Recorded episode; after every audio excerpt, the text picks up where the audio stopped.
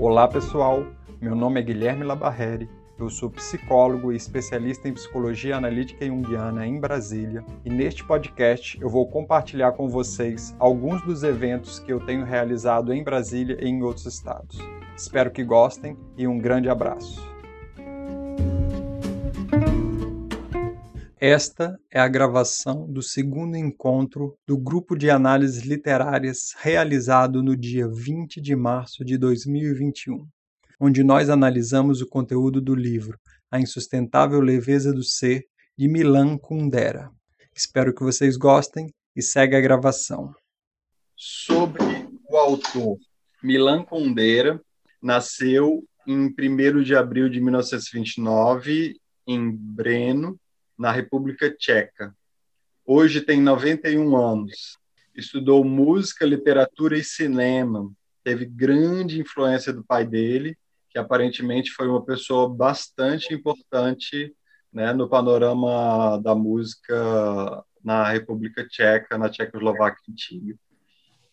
Foi expulso duas vezes do Partido Comunista Tcheco. O partido acusava ele de atos antipartidários foi ativista contra o totalitarismo comunista soviético em 1968, na Primavera de Praga, que é um fator histórico muito relevante e que está totalmente inserido no contexto do livro, né, A Sustentável Leveza do Ser. Em 1975, ele se muda para a França e, em 78, ele perde a cidadania do seu país de origem, né, da, é, como tcheco, e um ano depois ele ganha a cidadania francesa, em 1980. O autor recuperou sua cidadania tcheca apenas recentemente, em 2019. Até interessante que algumas fontes que a gente pesquisa na internet ainda fala como se ele ainda não tivesse é, reconhecido, né, de, é, retomado sua cidadania, porque muitas são de antes de 2019. Mas é muito, muito recente mesmo que ele retoma sua cidadania é, natal. Né?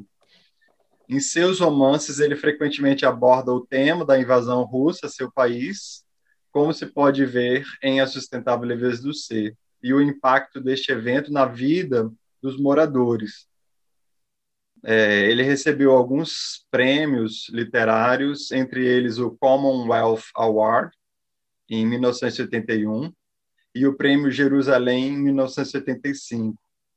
Começa sua carreira escrevendo poemas, inicialmente com uma orientação bem socialista, é, e em seu primeiro romance, A Brincadeira, ele já faz uma sátira da natureza do totalitarismo do período comunista, é, o que ocasionou um banimento de suas obras no país após a invasão da União Soviética na Primavera de Praga, em agosto de 1968.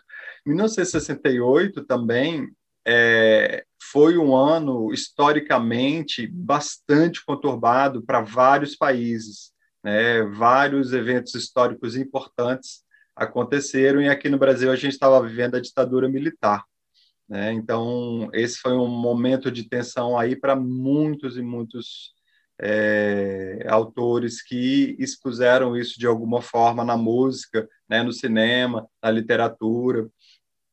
Milan Kundera escreveu vários romances e contos e os mais famosos são, são muitos, mas os mais famosos são Risíveis Amores, A Brincadeira, A Insustentável Leveza do Ser e A Imortalidade escreveu uma peça de teatro, que inclusive foi é, veio ao público aqui no Brasil e em Portugal, então existe ela em português, e alguns ensaios. Né? Embora seus livros, em seus livros podemos ver um forte apelo político, em entrevistas o autor afirmava que nunca foi um escritor político, que apenas criticava a forma como tudo aconteceu em seu país, que importou um modelo comunista soviético que nada tinha a ver com os tchecos e criticava a falta de liberdade. Contexto da época, período pós-Segunda Guerra Mundial, mundial Primavera de Praga, né, invasão russa à Tchecoslováquia, exílio na França, O autor vive muitos momentos de tensão e perseguição por parte do Partido Comunista Soviético e faz críticas frequentes em suas obras, o que a gente vê na, no personagem de, de Tomás isso acontecendo. Ele sendo perseguido, ele tendo que se exilar. No caso ali, ele volta, ele volta para a República Tcheca, antiga Tchecoslováquia, mas o, o, o Tomás, né? Mas o autor mesmo ele ele permanece na França, em exílio na França. Agora sobre a obra, esse livro que é bastante complexo, que ou amam ou odeiam. Gostei que a Ari já trouxe a opinião dela, porque é assim mesmo. Não, não é um livro que todo mundo gosta, não né? E é um livro que tem suas peculiaridades. O livro A Insustentável Leveza do Ser é publicado em 1974 e foi o livro mais popular de Milan Kundera. Ele só foi publicado em seu país de origem em 2006. Olha só o tempo que levou, né? De 84 a 2006. O livro traz referências autobiográficas retrata através da vida de quatro personagens principais o impacto da primavera de Praga em suas vidas e a necessidade de se adaptar a uma realidade em constante mudança. O livro inicia trazendo o conceito de Nietzsche do eterno retorno e o narrador faz um paralelo com Parmênides, que é um filósofo do século VI a.C., e sua teoria dos pares de contrários, luz, sombra, espesso, fino, quente, frio, o livro explora o tempo todo o paradoxo entre os pares de opostos leve e pesado, através das escolhas dos personagens principais. O que é leve para um se torna um peso para o outro. O autor opta por uma narrativa fragmentada não linear, o que dificulta, às vezes, se situar no espaço-tempo da obra. Ele narra a história dos personagens Thomas, Teresa, Sabina e Franz, e os constrói, os desenvolve muito bem, trazendo detalhes da sua vida pessoal que influenciaram na sua personalidade, né? E da sua vida familiar, assim como do seu perfil psicológico. O livro pode ser visto sobre vários vieses: o viés histórico, o viés relacional entre os personagens com forte carga erótica, o viés psicológico e filosófico. Como dito, o livro começa com o conceito de eterno retorno e finaliza com o conceito de amor fati. Não é citado, né, mas fica implícito na fala de Thomas. Os últimos, os últimos, o último diálogo, né, o último diálogo do, do, do livro, eu trouxe aqui e eu trouxe na versão portuguesa. Me desculpem, vai ter algumas palavras diferentes da, da versão que quem tem o livro, né, leu na versão brasileira mas esse trecho aqui é, começa assim: enquanto dançavam, disse-lhe, isso é Teresa, eu é que fui culpada de todo o mal que, que te aconteceu na vida, Thomas. Foi por minha causa que vieste para aqui. Fui eu que te fiz descer tão baixo que já não há sítio para onde irmos. Deixa-te de disparates, replicou Thomas. Em primeiro lugar, o que é que isso quer dizer, tão baixo? Se tivéssemos ficado em Zurique, podias continuar a operar os teus doentes. E tu, tu podias continuar a fazer fotografia. Não há comparação possível, exclamou Teresa. Para ti, o teu trabalho era a coisa mais importante do mundo. A mim, a mim tanto se me dá a fazer isto como aquilo. Eu não perdi nada tu é que perdeste tudo. É, Teresa disse Thomas, mas tu ainda não reparaste que eu sou feliz aqui? Mas operar era a tua vida, a tua verdadeira missão. É aqui que a gente vê o, o conceito de amor fati. Missão? Qual missão? Missão é uma palavra parva. Eu não tenho missão nenhuma. Ninguém tem missão nenhuma. E é um alívio enorme uma pessoa perceber que é livre, que não tem missão nenhuma. Por isso que eu, nessa análise mais filosófica, digo, né?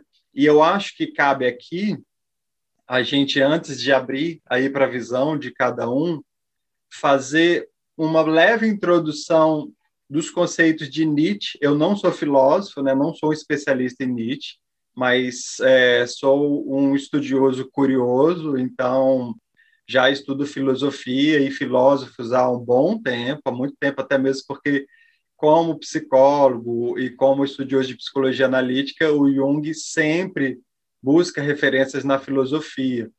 E isso sempre me incentivou também para entender melhor a própria obra do, do Carl Gustav Jung, é, ler sobre filosofia, mas não como um profissional. Então, o que eu vou falar aqui é o meu entendimento, baseado em aulas, baseado em estudos e no li nos livros do próprio Nietzsche, não estou tirando nada da minha cabeça também, mas se depois, ou se aqui tiver algum filósofo profissional, né, pode ampliar o que eu falar, e se depois quem estiver ouvindo isso no podcast for fazer sua análise, leve em consideração aí que eu não sou um filósofo profissional. O, as primeiras frases do livro traz, trazem essa. A primeira frase já traz essa ideia do eterno retorno. Vou ler aqui o, o trecho na íntegra. Capítulo 1. É, o eterno retorno é uma ideia misteriosa e com ela Nietzsche pôs muitos filósofos em dificuldade. Pensar que um dia tudo vai se repetir como foi vivido e que tal repetição ainda vai se repetir indefinidamente, o que significa este mito insensato? Pois é, o que eu tenho percebido de, de Nietzsche já tem um tempo é que isso é, é comum ouvir de filósofos é que Nietzsche usa palavras e muda os seus significados, o que torna bastante complicado entendê-lo, porque muitas pessoas entendem e, e falam erroneamente sobre o, o, eterno retorno, como se o que ele quisesse enfatizar fosse o fato de ficar sempre voltando e das coisas se repetirem é, historicamente como é com o Mircea Eliade, por exemplo, que Joseph Campbell vai beber bastante nessa fonte, né? E o Mircea Eliade, ele também fala de um eterno retorno, mas ele fala de um eterno retorno é, arquetípico, né? Como se esses arquétipos estivessem sempre voltando e se manifestando. E não é isso que Nietzsche fala. Nietzsche não enfatiza dessa maneira, né? Não tem nada a ver o conceito de eterno retorno do Mircea Eliade, que foi um dos maiores mitólogos, estudiosos de, de religiões comparadas, né, que influenciou bastante Joseph Campbell, que, na minha opinião, é, foi o maior estudioso de religiões comparadas e mitologias, e o Jung, que também falou bastante sobre esse tema. Eles usam essa ideia dos arquétipos e do eterno retorno. O Nietzsche vai fazer uma leitura bem diferente quando o Mitch está falando do eterno retorno, é um eterno retorno ao presente. É exatamente não se focar nem no passado e nem no futuro. O que ele propõe é uma reflexão de como seria se tivéssemos que viver a mesma vida repetidas vezes eternamente, e propõe que a vida deve ser vivida intensamente a cada instante, e nunca pautada no passado nem no futuro, mas em um eterno presente, escolhendo o que você quer e o que vale a pena ser vivido, o que faz sentido para você, em contraste com o que a sociedade quer e espera de você, e como é assumir o peso dessa escolha. E aqui eu vou tirar um trecho do próprio Gaia Ciência, que é um livro onde Nietzsche expõe os seus principais conceitos, né, de amor fati, de eterno retorno, de super-homem e de niilismo. E para entender cada um desses conceitos, na verdade, é preciso entender todos, porque se você pega um separado, ele une todos, né? Então você vai entender pela metade. E por isso que eu vou trazer aqui uma ideia do amor fati e do bem bem sucinto, tá, gente? Do amor fati e do super-homem, para a gente aplicar isso na leitura do livro. Esse, o trecho agora de Nietzsche em Gaia Ciência, parágrafo 341. O maior dos pesos.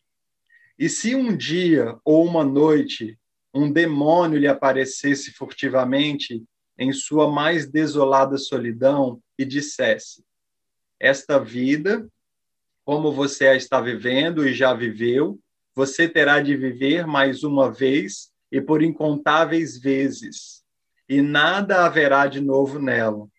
Mas cada dor e cada prazer e cada suspiro e pensamento e tudo o que é inefavelmente grande e pequeno em sua vida terão de lhe suceder novamente.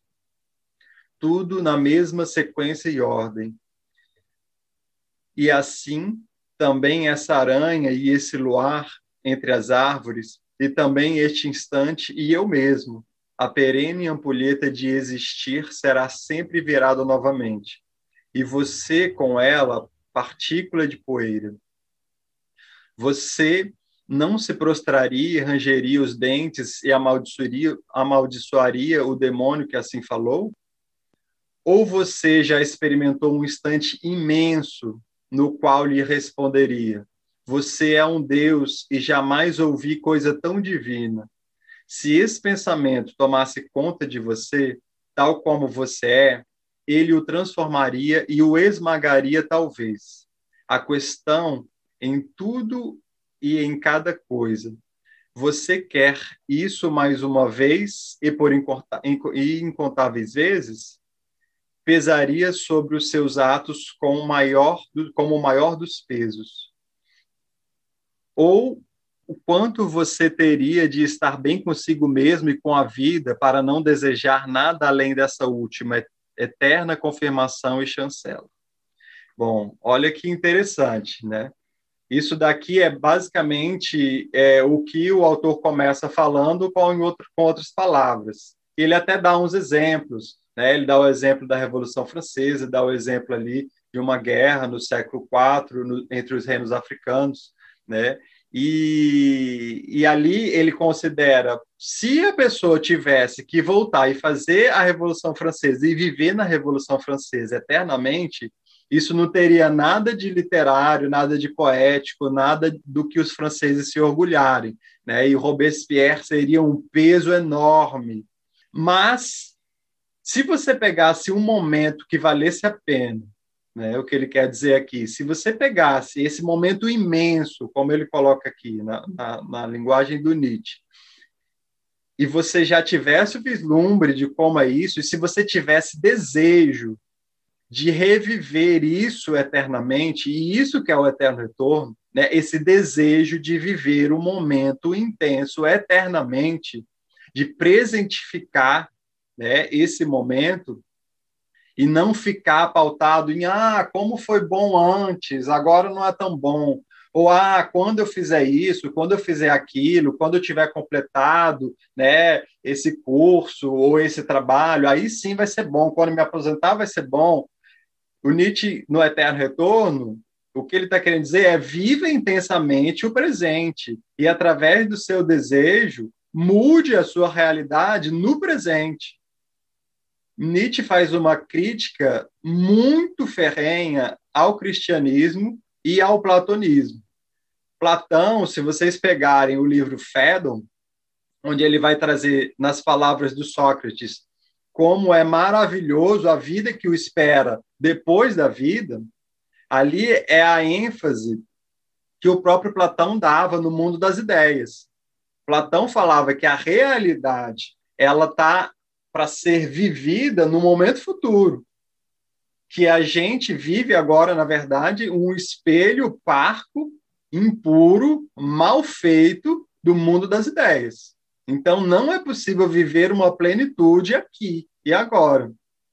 O Nietzsche ele vai diretamente contra isso e diretamente contra a ideia cristã de um paraíso depois da vida de que quando a gente morrer, a gente vai, então, dependendo dos nossos atos, ir para esse lugar e viver a eterna beatitude. Nietzsche ele é muito contra isso e nisso ele ataca direto Kant, né? Ele ataca direto outros filósofos que vão ter uma influência muito grande de Platão ou de Kant. E aí a gente tem a ideia do amor fati. E o amor fati, eu trouxe aqui um trecho também do, do Gaia Ciência, parágrafo 276. Quero cada vez mais aprender a ver como belo aquilo que é necessário nas coisas. Assim me tornarei um daqueles que fazem belas as coisas. Amor fati, amor ao destino, seja este doravante o meu amor. Não quero fazer a guerra ao que é feio, não quero acusar, não quero nem mesmo acusar os acusadores. Que a minha única negação seja desviar o olhar. E tudo somado e em suma, quero ser algum dia apenas alguém que diz sim. Tudo isso que eu estou trazendo aqui, comecem a agora fazer essa leitura e aplicar aos personagens. Os personagens, o desenvolvimento dos personagens que Milan Kundera faz são muito baseados nesses conceitos. Há um desprendimento muito grande deles. O amor fati, por exemplo, ele é claramente visto na cena onde Teresa decide deixar Zurich, deixar a Suíça, porque ela se reconhece como fraca. Ela se reconhece é, como não pertencente àquele lugar. Aquele é o lugar dos fortes. Ela vê o presidente do país né, dela recuando diante da ameaça soviética e da invasão soviética, e ela fala: esse é um homem fraco. Eu venho de um país de homens fracos e eu sou fraca como ele. Por mais intenso que seja isso, é isso que o Nietzsche dizia quando ele falava de amor fati. Quando ele falava em amor, ele não estava falando no amor romântico e nem no amor platônico, esse que deseja o que vem depois. É, ele vai é, falar de um amor que tem relação com o fazer, né? com o fazer acontecer aqui e agora também. Ele vai explorar isso muito é, claramente também quando ele vai falar do kit. O kit seria a camuflagem, camuflar as coisas como elas são e dizer que uma coisa é boa genericamente.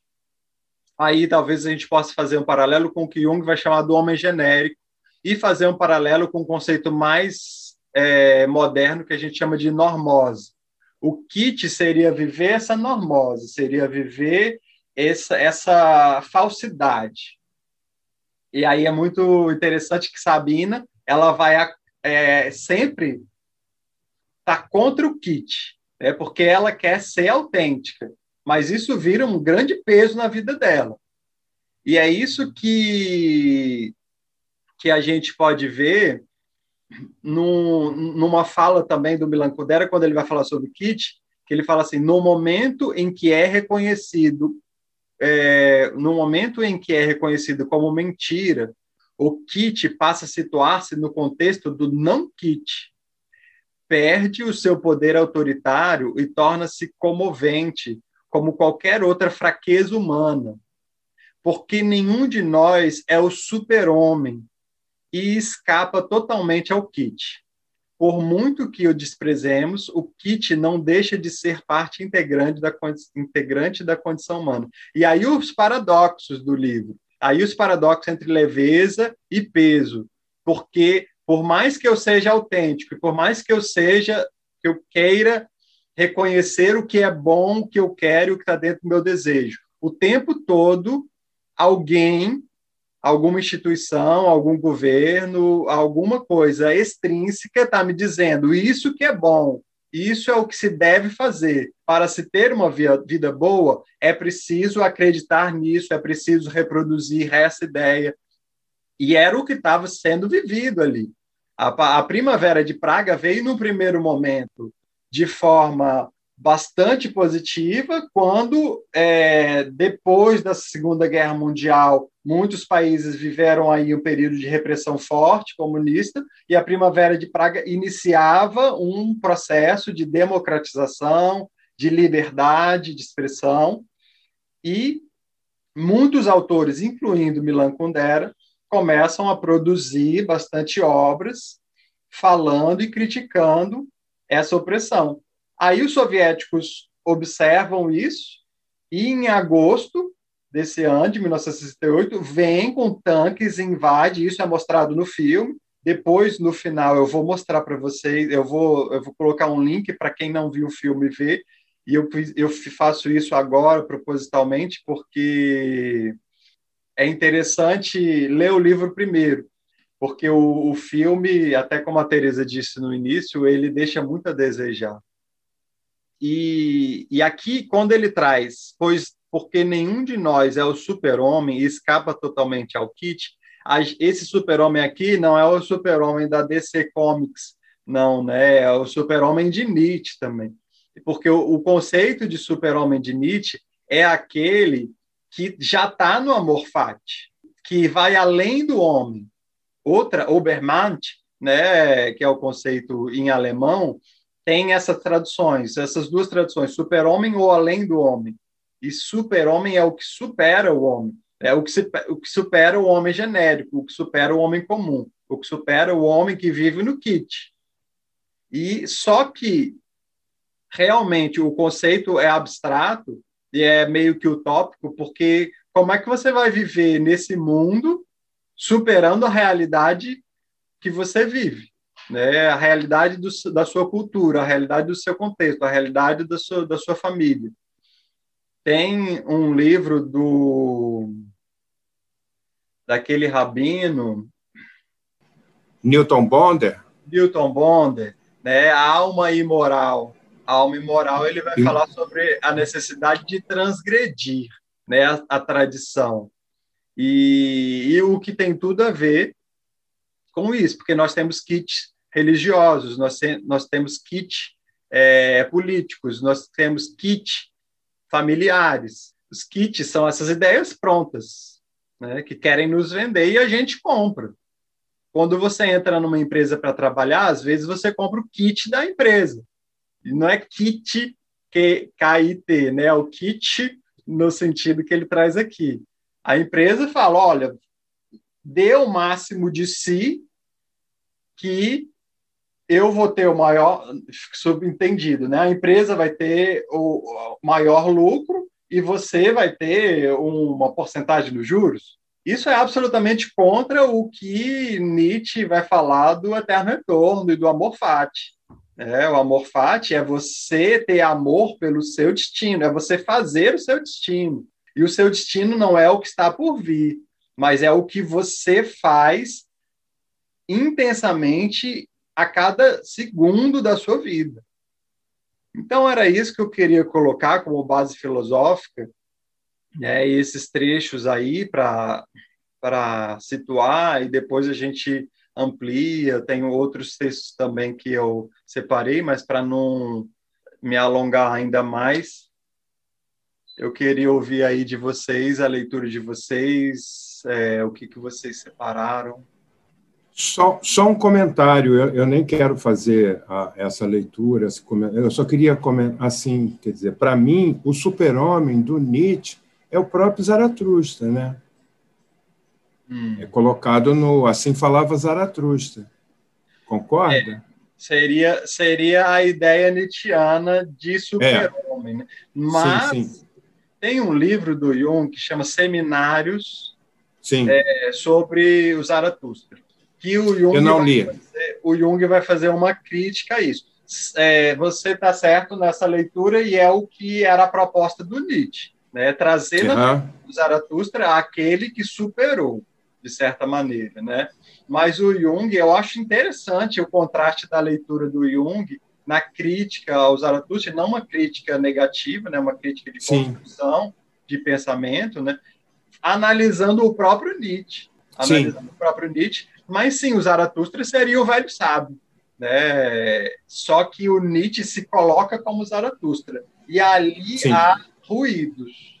Ali há, às vezes, você vê o Nietzsche falando e não Zaratustra. E aí, como Nietzsche faz essa identificação com o velho sábio, algumas falas vão sair atravessadas. Algumas falas Sim. não vão sair a partir do velho sábio. Essa é uma crítica junguiana. Eu, particularmente, já li os Zaratustra, já li os seminários e eu concordo.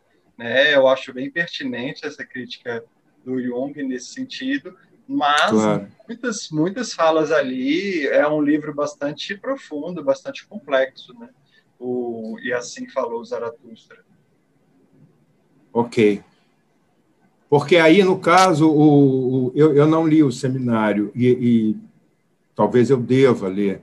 É porque é claro que o Nietzsche, é, principalmente em Zaratustra, quer dizer, tanto a Igreja Católica, quer dizer, tem esse, é como que o, o, um tratamento, né, da, da própria mente, talvez, do, do, do Nietzsche, né, quer dizer, que tem esse aspecto inflacionado, toda essa questão, né. Quer dizer, imagino que deve ser muito bom realmente esse seminário. Mas eu só queria fazer esse comentário. Obrigado. Tá joia, nada. E aí, gente? Leituras, observações. Deixa eu aproveitar, então, já que está tá, tá fazendo um certo silêncio, eu, eu, quero comentar que, na realidade, eu não pude ler, ler o livro. Fiquei, quando assisti a entrevista dele, achei boa para poder conhecê-lo, né? E a outra questão é que eu, eu fiquei assistindo, ouvindo o audiolivro, né? e mais intensamente, sem dúvida nenhuma, de ontem para hoje, assim, de madrugada, acordando. Quer dizer, e teve um momento que é assim, eu preciso ver, inclusive, ouvir o final e, e, e ler o livro para depois se eu tiver essa paciência toda, na verdade, quer dizer, acabo, vou acabar. Eu reconheço que a, o filme deve ter seus problemas, mas talvez seja. Eu, na realidade, não tinha tanto interesse assim em ler esse livro também, mas eu queria mais era estar presente aqui no grupo, então eu assisti, em ouvir, assisti a entrevista, e, claro, foi ilustrativo. É, e mas eu sei que nessa parte final que eu estava lendo, quer dizer, da, da, do áudio, eu achei muito interessante. Aí aquilo me, me, me, me motivou assim, ouvir aquela mudança de função dele. Aí ele passou a ser um limpador de, de vidros e o que ele fazia. Aí estava começando uma determinada história, foi aonde eu parei quando ele, quando são dois homens, parece que um é o filho dele Aí eu parei a minha, a minha audição nesse ponto, então eu aproveitei já, já me coloquei. Né? É isso aí, obrigado. É, eu acho interessante aqui propormos, é, discutirmos aquele ponto do, do que é, do tem que ser assim, né? que traz aí a, a situação do destino, em que ele faz uma ligação de que o peso, a necessidade e o valor são três noções que é, intrinsecamente ligadas e que só é grave aquilo que é necessário, que só tem valor aquilo que pesa. O que faz a grandeza do homem é carregar o seu destino como Atlas carregava a abóboda celeste. E, e, aí é bem interessante porque a gente vai percebendo o quanto essa história de leveza e peso tem uma conotação completamente diferente com as histórias de vida de cada um, que são, né, que mais na Teresa e na Sabina e no, no Franz também traz essa leitura aí dessa é muito assim também é, voltado ao complexo materno, né, que eu acho que mais tarde a gente pode falar um pouquinho, mas essa situação de que é, o, o, peso ele está muito ligado ao aspecto físico das, das, nossas experiências e das nossas relações e de como isso tudo impacta na nossa vida e que a leveza ela está ligada a um aspecto metafísico, mas que também de alguma maneira é o contraponto da história de cada um.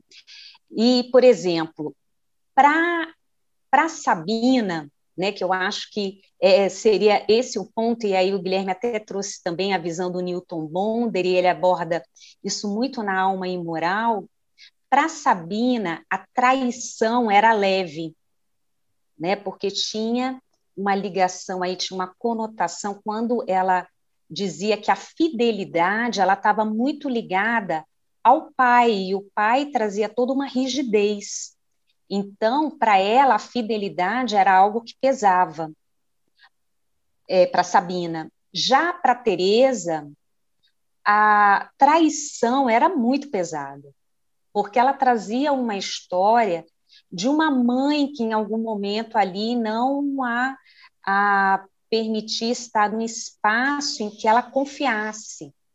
Então, é assim, esses contrapontos eu acho bem interessantes, porque coloca a situação de que às vezes a gente traz o aspecto moral, né, de obediência, desobediência, de respeito, de desrespeito, a gente é, tenta fazer disso uma conotação única, mas ela entra de maneiras muito específicas nas histórias individuais. E aí eu acho, queria propor um pouquinho, ouvir aí o que vocês perceberam disso. Certo, eu gostei muito do léxico das palavras incompreendidas, achei brilhante ah, essa entrada, foi brilhante, né? porque me levou a sentir algumas coisas, e além da informação. Tanto é que quando você fala do Nietzsche, né, a dificuldade que a gente tem, eu sempre lembro o que sobrou do Nietzsche quando chega às nossas mãos em português, levando em conta que alemão é uma língua extremamente complexa e que ele tinha uma maneira de usar as palavras também de um outro jeito. Então, eu adorei isso. A questão do leve e do pesado também, né, que está desde o início. E aí tem uma parte, quando ele fala do filho do Stalin, eu até dei uma pesquisadinha, de fato, né, o Stalin teve, eu não sabia, mas o Stalin teve um filho que morreu em um campo de concentração em 1943, que ele realmente se lançou é, na cerca eletrificada e ficou uma polêmica há muito tempo, né? Se ele levou um tiro ou se ele foi morreu eletrificado. E aí, enfim, acabou que ele fez isso, ele se, se suicidou assim, e depois os soldados deram um tiro nele, por isso que tinha polêmica. Mas a maneira que o Condera coloca a questão do filho dele, né, ele entra numa parte mais escatológica, de fezes, de merda, e ele diz que o filho do Stalin deixava em volta das privadas as fezes, e que os, uh, os outros prisioneiros, especialmente os britânicos, ficavam revoltadíssimos com ele. E aí ele faz uma, uma entrada, um mergulho maravilhoso, né? que o filho do Stalin não suportava os opostos da existência humana se aproximarem e se tocarem, anulando assim a diferença entre o objeto e o nobre, o anjo e a mosca, Deus e a merda. Essa parte eu achei assim incrível, né? E será que é atroz o peso? Será que é belo o leve? Quando é como cada um vive. Então, assim, tem grandes momentos no livro, mas esses dois me tocaram bastante. E todas as vezes que a Teresa se coloca diante do espelho, procurando no corpo a evidência, a presença da alma. Tem muitos momentos da Teresa diante do espelho, é algo que ela fazia desde criança, né? Não por conta da beleza, mas para encontrar essa interioridade, essa profundidade, essa presença de alma. Oi, Guilherme. Oi, pessoal. É, como você falou no início, se a gente tirar cada ponto do livro, a gente vai ter uma manhã para cada ponto, né? Porque tem muitas coisas interessantes, né? Algumas que eu destaquei, uma coisa que eu achei interessante é a questão de como a Sabina lida com o vazio, né? Essa relação do vazio, que me parece que tem a ver com o sentimento de abandono que ela teve do pai, né? E esse sentimento de abandono provoca então esse vazio, né? E que ela é, tem como objetivo também o desejo de trair, né? De fazer a mesma coisa que o pai fez, né? Então é uma busca constante dela ao longo da vida, né? De tentar preencher esse vazio mas é algo difícil para ela, né? A Teresa, eu achei interessante realmente a relação dela com o corpo, como a outra Teresa aí falou, Coimbra. Minha chará. É, né? A relação do corpo com a alma. Né? Ela tem essa, tem muitos diálogos bem interessantes, né? Dessa, desse corpo, dessa relação do corpo com a alma, né? É, e tem uma, uma frase que fala assim: o que excita a alma é ser traída pelo corpo. Esse aqui eu anotei aqui, não sei se é da Teresa ou se é do narrador, né? É, uma outra coisa que eu achei, um outro momento que eu achei interessante é quando ele fala assim: as aventuras amorosas nada tem a ver com amor. Não sei se é uma pergunta ou se é uma afirmação. É, porque eu, eu, escutei o audiobook, eu não li, né? O instante é, em que nasce o amor, a mulher não resiste à voz que chama sua alma amedrontada. O homem não resiste à mulher cuja alma está atenta à sua voz. Né? É, se a gente pensar em termos de ânima e ânimos, talvez desse uma boa discussão, né? É, são tantas coisas que eu anotei, vou ficar por hora com isso aí. Achei interessante a questão da morte do filho do Stalin, né, sobre essa reflexão. Aí, no final, eu achei interessante uma questão que é, Teresa e Thomas morreram sob o signo do peso, Sabina é, quer morrer sob o signo da leveza. Né? Não fala da morte dela, mas tem essa, essa, essa referência aqui também, né? Sim. Por enquanto é isso. Tem muitas outras coisas, mas... O que eu acho interessante é que essa brincadeira de peso e leveza é sempre tão relativo dependendo da perspectiva que se coloca né? Dependendo de quem está olhando. Isso é pesado para quem? É, a traição do Thomas era leve para ele, as traições, mas eram muito pesado para Teresa. E essa, esse desejo de estar junto e de se prender só a uma pessoa era, era o estado natural de Teresa, mas era muito pesado para Thomas, né? Então acaba que um se torna o peso do outro, né? E o peso aí serve de âncora também, é, porque serve como referencial para ampliar. O, tem uma parte que eu acho fantástica do livro, que é quando a questão do sair com várias mulheres consecutivamente, e isso quando ele já era lá limpador de vidros, começa a se tornar um peso para o próprio Thomas, né? E é isso que o, o, o, Nietzsche fala com o eterno retorno. É assim, é você não ficar preso a concepções que você mesmo fez de você em algum momento. E tudo bem. É leve e pesado ao mesmo tempo. É, é o grande paradoxo.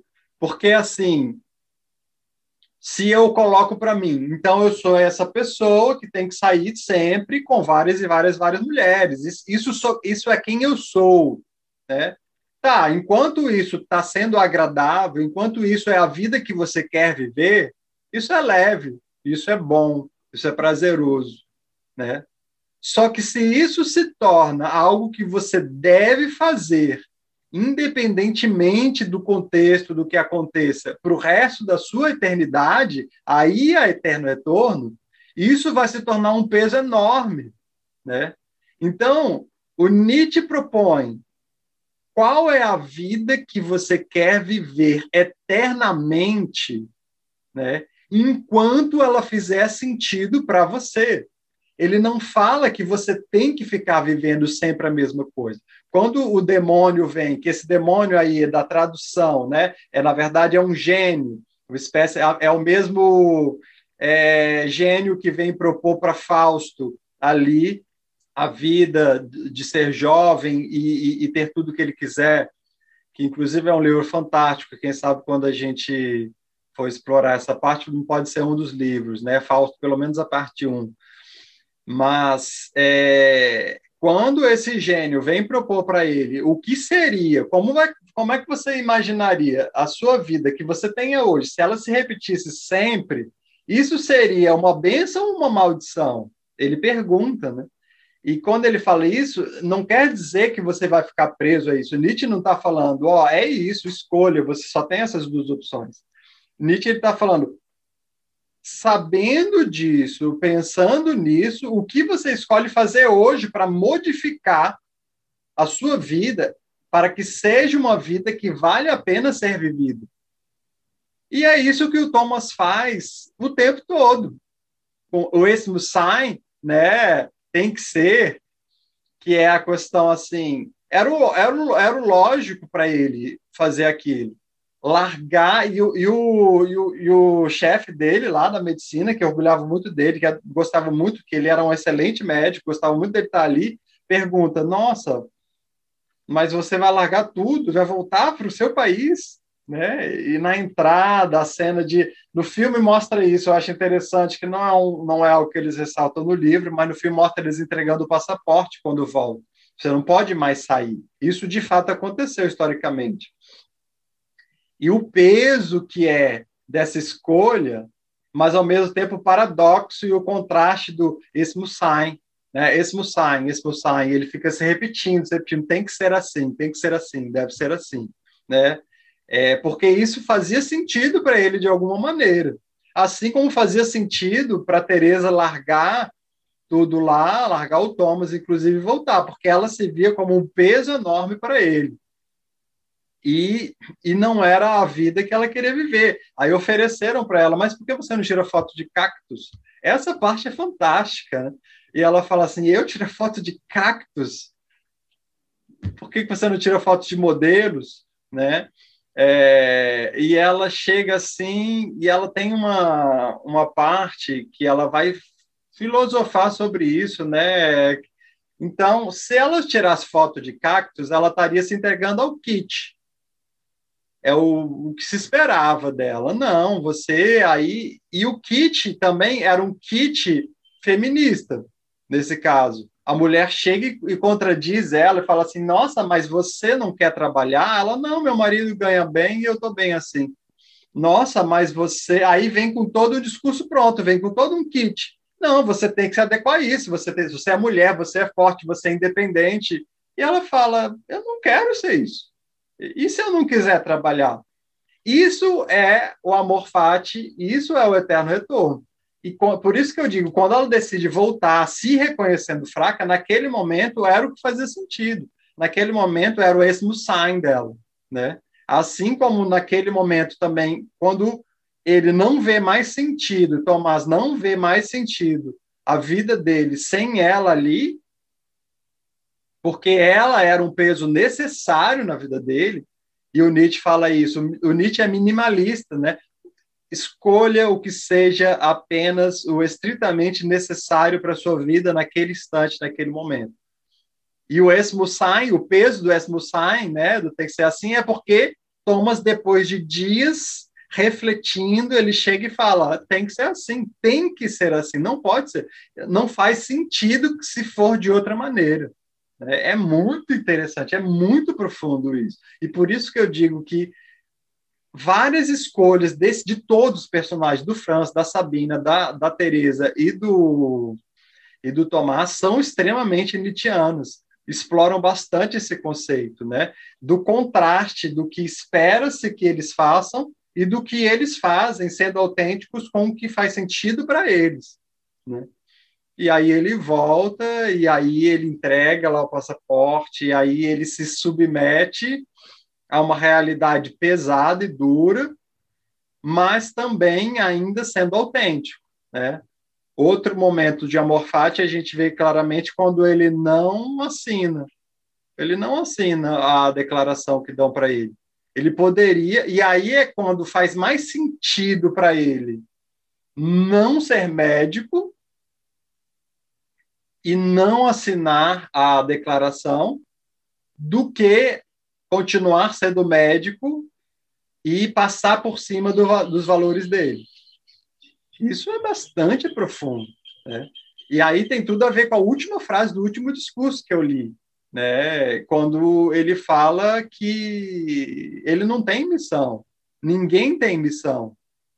Isso é extremamente Nietzscheano, isso é, isso é o eterno retorno e o amor fati. Isso é, não, eu faço o meu destino. O amor pelo destino, né, o amor fati, amor pelo destino, é o amor pelo destino que eu escolho e que faz sentido para mim, independente se outra pessoa está vendo e falando, nossa, essa pessoa está fazendo uma péssima escolha. Nossa, o cara saiu lá de Zurique, de ser médico, de ter um puta reconhecimento social, para acabar no campo, que era essa visão que a Teresa traz. E, e ele falou: Você não está vendo que eu sou feliz? E que é outro conceito constante na obra de Nietzsche, buscar no eterno instante a felicidade. E a felicidade seria isso, fazer o que eu quero fazer, o que meu desejo diz e o que faz sentido para mim. Agora, peitar isso é difícil para caramba. E por isso que ele fala: nenhum de nós é o super-homem e consegue escapar totalmente ao kit. Né? Por muito.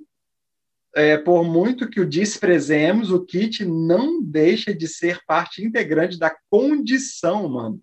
E aí, aqui eu acho que cabe muito bem o paralelo junguiano, quando ele vai trazer aí é, o contraste do homem genérico e o homem individual. O homem que busca a individuação, de certa maneira, para Jung, é o homem que vai almejar ser o super-homem, né?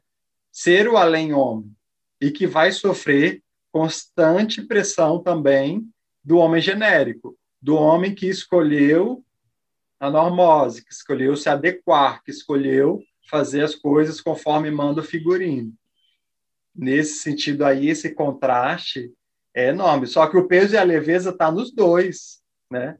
O peso e a leveza, ele, dependendo da perspectiva, né? Ele está nos dois, sempre.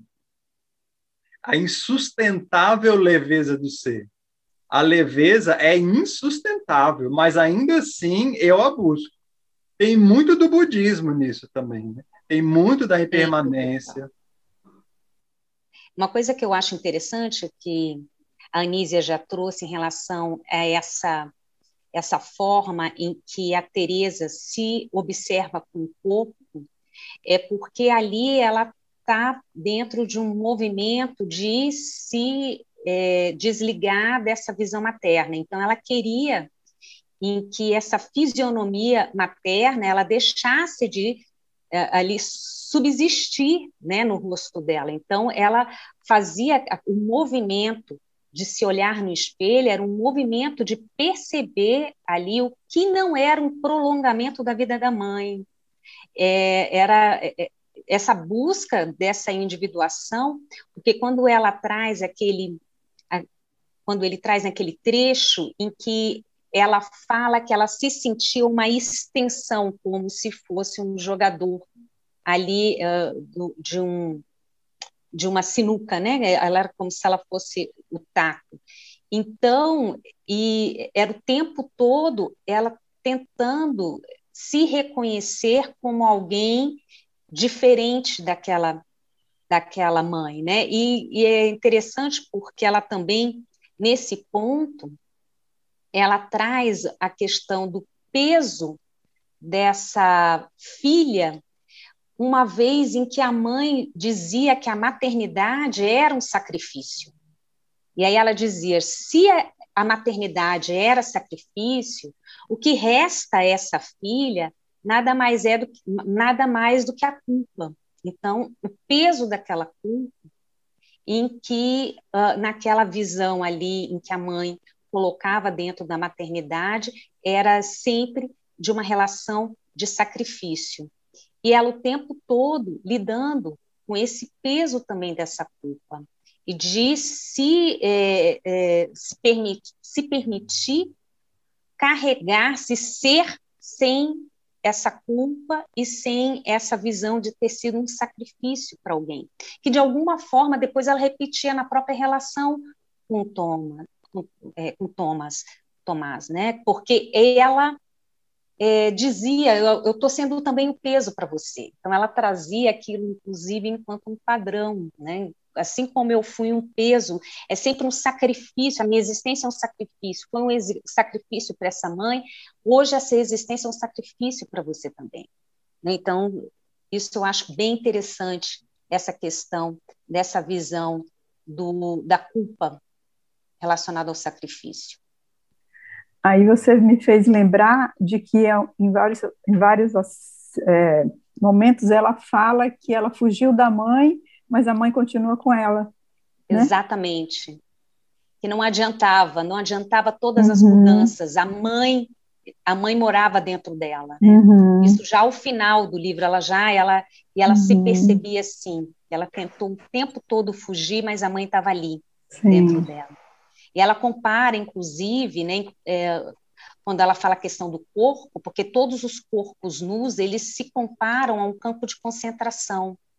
E ela achava ali que a, o relacionar-se com a mãe dela era a mesma situação de que de estar num campo de concentração, em que ali existe uma uniformidade, ou seja, não, não tinha a, a diferença. E aquela mãe que realmente, naquele momento, ela não aquela situação do banheiro, né, de que ela foi reivindicar o direito de fechar a porta do banheiro e a mãe achava um absurdo. A mãe preferia que assim achava mais absurdo ela reivindicar uma emancipação e é com esse termo, né, que o, o Milan Kundera coloca no texto, do que de protegê-la da possível investida ali sexual do padrasto dela, né? E ela colocava isso, a mãe, né? ela anulava ela totalmente. O que, que você acha que o seu corpo tem de diferente? Por que o seu corpo não pode ser visto? Então, era uma total anulação e uma humilhação, né? A maneira que a mãe dela mostrava a boca sem os dentes, andava despida, deixava as toalhas higiênicas, que na época não tinha absorventes, né? Espalhadas pela casa, é, soltava pum para todo lado e ficava rindo. Então, ela era assim, ela tinha essa, ela tinha essa maneira de se ofender, de ofender, de anular a Teresa e de colocar esse peso nela. Tanto é que quando a Teresa sai, né, depois a mãe escreve para ela falando que está com câncer e tal. E o Tomás falou: "Peraí, deixa eu dar uma olhada". Não, sua mãe não fez consulta nenhuma, sua mãe não está doente. Então, a princípio, quase que ela volta para esse domínio, mas o que ela tem é assim anulá-la. Ela tinha um diário, né, que era quando ela colocava para fora essa necessidade de escrever que a gente viu no Hesse, na Clarice, e tantas outras pessoas, de colocar para fora aquele turbilhão. A mãe achou um dia o diário, e ela teve vários filhos né, com o padrasto, e aí ela foi e leu na frente da família e fez todo mundo rir das reflexões do que ela tinha de mais íntimo. Então, ela não tinha nem a parte física preservada e nem a parte interna preservada. O padrasto traía ela constantemente. Esse relacionamento foi fruto da traição do pai, né? Ela traiu o pai com esse cara, esse cara traía. Então, é, quando entra nas famílias, a entrada assim de onde, né, como a Anísia da Silveira falava, né, é, de que buraco saiu esse tatu, ela tinha essa maneira de falar. Quando o Condera vai colocando de que buraco cada um desses tatus saíram, o Franz também, a Sabina também, né, o Tomás, e esse da Teresa é muito tocante, que ela foi uma pessoa que foi treinada condicionada para se anular. Tanto é que nessa, nesse item, né, a gente está vendo esse aspecto, que ela se considerava fraca e não conseguia ter leveza, mas tem a questão da traição. Ela tenta, ela fala: bom, eu vou, se é assim, se é mais leve, eu vou tentar. E aí ela trabalhava no bar, isso depois de terem voltado né, de Zurich, ela tá, tinha um bando de cara dando em cima dela, ela fala, bom, vou com esse dinheiro. Aí um dia ela vai e ela faz esse esforço, né? Para ter uma relação com ele, mas aí tem toda aquela questão da política, se ele era da polícia, que a prostituição na época era proibida, então entram várias camadas ali que ela fica muito temerosa. E, ah, mas, na verdade, né, é uma cena que ele descreve muito sexo entre os dois, mas que ela começa a se excitar, ela começa a entrar em contradição ou em conflito consigo mesma. Se ela está gostando, se ela vai se liberar para ter, ter prazer com aquele homem. Então, é uma cena muito, muito interessante. E que ela não conta para o Tomás também. Né? Esse, essa proposta que o Tomás fez de ter amizades eróticas era uma proposta de vida para ele. Tanto é que uma vez que ela dançou, quando eles estavam com amigos, isso antes da ida para a Suíça, ele ficou com ciúmes. Né? Ele não sabia dançar, não gostava de dançar, então ele tinha essa, esse mergulho e essa expansão de vida nas amizades eróticas, mas era pesado para ele imaginar a Teresa vivendo a mesma coisa. Sim. E aí é quando ela vai contra, né, de certa maneira, o, o que ela acredita, né? E aí ela compra o kit da traição, né? O kit é. da traição é, ah, se ele traz, então eu vou, vou, tentar. Só que ali ela se violenta. Nossa, essa descrição dessa cena que você citou, dela fazendo sexo, é muito rica, é muito profunda, porque tanta coisa vem na cabeça. E a cena da, da, da do Pinheiro lá no Trigueirinho também, né? Do, do Pinheiro, não, nossa, é, não sei se é Trigueiro. O, a árvore onde ela tem que escolher para morrer que o. Para botar a cachorra? Não, que o Thomas fala. É... Ah, tá, eu, eu sei o que você precisa. Aí ele manda ela subir uma colina e lá tinha os fuzileiros.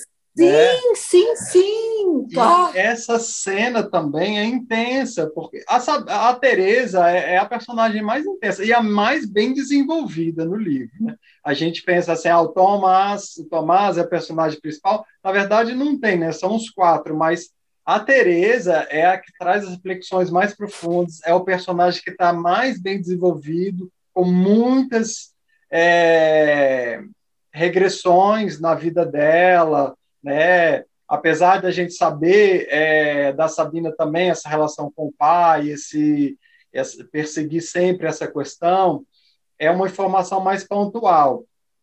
A, a Teresa vai falar do pai dela, vai falar, vai, é, é, o personagem psicologicamente falando, vai trazer sonhos dela. Essa questão que vocês estavam falando, os sonhos, e eu fiquei imaginando, caramba, que criatividade. Eu não acredito, eu acho que esse cara ele deve ter pego uma pessoa que ele conhecia e inseriu ali, porque esses sonhos são extremamente psicológicos. Ou ele é, fragmentos de sonhos dele, eu imaginei também. Eu falei, seu aquele do gato, os sonhos, até o próprio sonho que o Tomás tem com uma mulher seis vezes maior que ele, com pelos saindo. Gente, eu falei, não, isso é sonho mesmo. É, Me convenceu que é sonho. Genial! E depois a Genial. análise. E ele fecha a análise, e uma análise assim para Jungiano, nenhum botar defeito. Isso. ele fala, e, e nem freudiano, né? nem psicanalista. Caramba, os sonhos lá, a sequência de sonhos onde ele, onde ela está o tempo todo a primeira são as mulheres lá, né, sendo mortas na piscina, cada uma, e depois tem, tem a do carro, um monte de corpos de mulheres, depois da morte, né? Mas tem um no meio, tem um... Tem o de gatos. Tem o dos gatos, não lembro como é que são os dos gatos. Alguém lembra o sonho? Como é o São os gatos pulando no rosto, os gatos né, arranhando Sim. Tem vários sonhos. E esse das mulheres, muitas mulheres nuas, elas têm que ficar fazendo um abaixamento, uma, um exercício, a repetição. E ela é uma delas. E quando parar de fazer, ele atira e joga elas na piscina. Então, Sim. assim, aí chega uma hora, isso é lindo, né? Ela não aguenta mais botar as mãos e fazer aquele. Acho que é um tipo de um agachamento, um exercício, né? Aí ela fala: Eu não vou mais conseguir fazer, eu não aguento mais gente, não aguentar mais fazer um movimento repetitivo é brilhante. Eu acho que ele que é sonho mesmo. É, aí, aí, aí eu... pronto, morre, pronto, acaba, não existe mais. Porque eu acho interessante, porque nesse sonho ela coloca essa visão que ela tem do Tomás obrigando as mulheres se flexionarem a partir de um movimento dele, né, a partir de um desejo dele, e ela dizendo que ela não vai dar conta daquilo. Né, que ela não consegue ser como todas essas outras. Aquele flexionar ali em nome daquela arma dele, em nome daquele daquela voz de mando, estava muito agressivo para ela. E tem um, um, um, trecho que eu acho bem interessante que fala a respeito desses sonhos, porque é quando ela traz a história da, da vertigem. Né? Eu até escrevi aqui porque eu achei super interessante. Ela temia a noite, ela tinha medo dos seus sonhos. Sua vida se partira em duas. A noite e o dia disputavam poder sobre ela. Então, ou seja, é aí exatamente. É, é, eu achei esse trecho super interessante, em que mostra essa luta dela, do consciente e do inconsciente, do dia e o da noite, essa, esse, essa dificuldade, essa dualidade dela lidando com luta. Então, assim, teve um momento em que ela tinha medo de dormir, porque ela sabia que ela ia entrar em contato com essa vertigem. E, e aqui, eu até também, eu só coloquei assim, só deixei algumas frases que eu achei interessante, mas ela fala que a, vergi, que a vertigem era a voz do vazio debaixo de nós, que nos atrai e nos envolve. É o desejo da queda, do qual logo nos defendemos horrorizados. Então, ou seja, era o medo desse mergulho no inconsciente, em que essa noite havia, né, cada vez mais estava obrigando a se deparar. Então, é, a, parte dos sonhos, eles são muito interessantes de Teresa, porque mostra essa briga, essa luta dela com esse inconsciente, com esse mergulho que ela tá, que ela se per permite, porque o sonho não adianta, o sonho a puxa para isso, mas ela ali teme, né, esse mergulho. Sim. Ah, é muito bom. E voltando a essa questão do kit, né? É, parece que quando ela entra, ela faz como todas as mulheres, está todo mundo despida, aquele homem ali parece ser o Tomás, e ela está fazendo só que ela, ela compra o kit, ela se identifica com o kit, mas ela chega no momento que aí eu não suporto mais. Eu não vou mais conseguir fazer uma flexão. Então, é como se é um tema repetitivo no sonho, mas que chega nesse momento. Né? E quando a gente não entra realmente no kit, um aspecto é abatido pela sociedade. Se a gente olhar para todos esses caras, né, para o Herman Hesse, para o Condera, para o Campbell também, né, ele também perdeu, que eu sei que o Guilherme gosta muito dele, é um amigo nosso, né, Guilherme do Campbell, que ele falava, não vai ter jeito, eu vou ter que perder uma parte da minha respeitabilidade para ter uma vida de verdade. Eu tenho que largar, ele falava, né? Você tem que largar a mão da vida que foi planejada para você, para ir ao encontro da vida que é sua. Porque o Campo era um cara, né? O pai dele era um empresário, ele era o primogênito, então ele tinha que trabalhar na fábrica. Ele começou e para ele era insuportável trabalhar na fábrica. Aí o pai dele também falou: então vai embora. Então acabou o dinheiro. A mãe conseguiu conciliar ali por um tempo. Aí ele foi ser hippie, assim, na época tinha aquele movimento de anarquismo, né, da década de 20, 20 e pouco. Ele foi para sabe, viver de cultura de sobrevivência, pegando os morangos, que ele falou realmente, e aí ele ficou, ele perdeu a respeitabilidade né, do filho primogênito, mas ele encontrou a vida que era dele.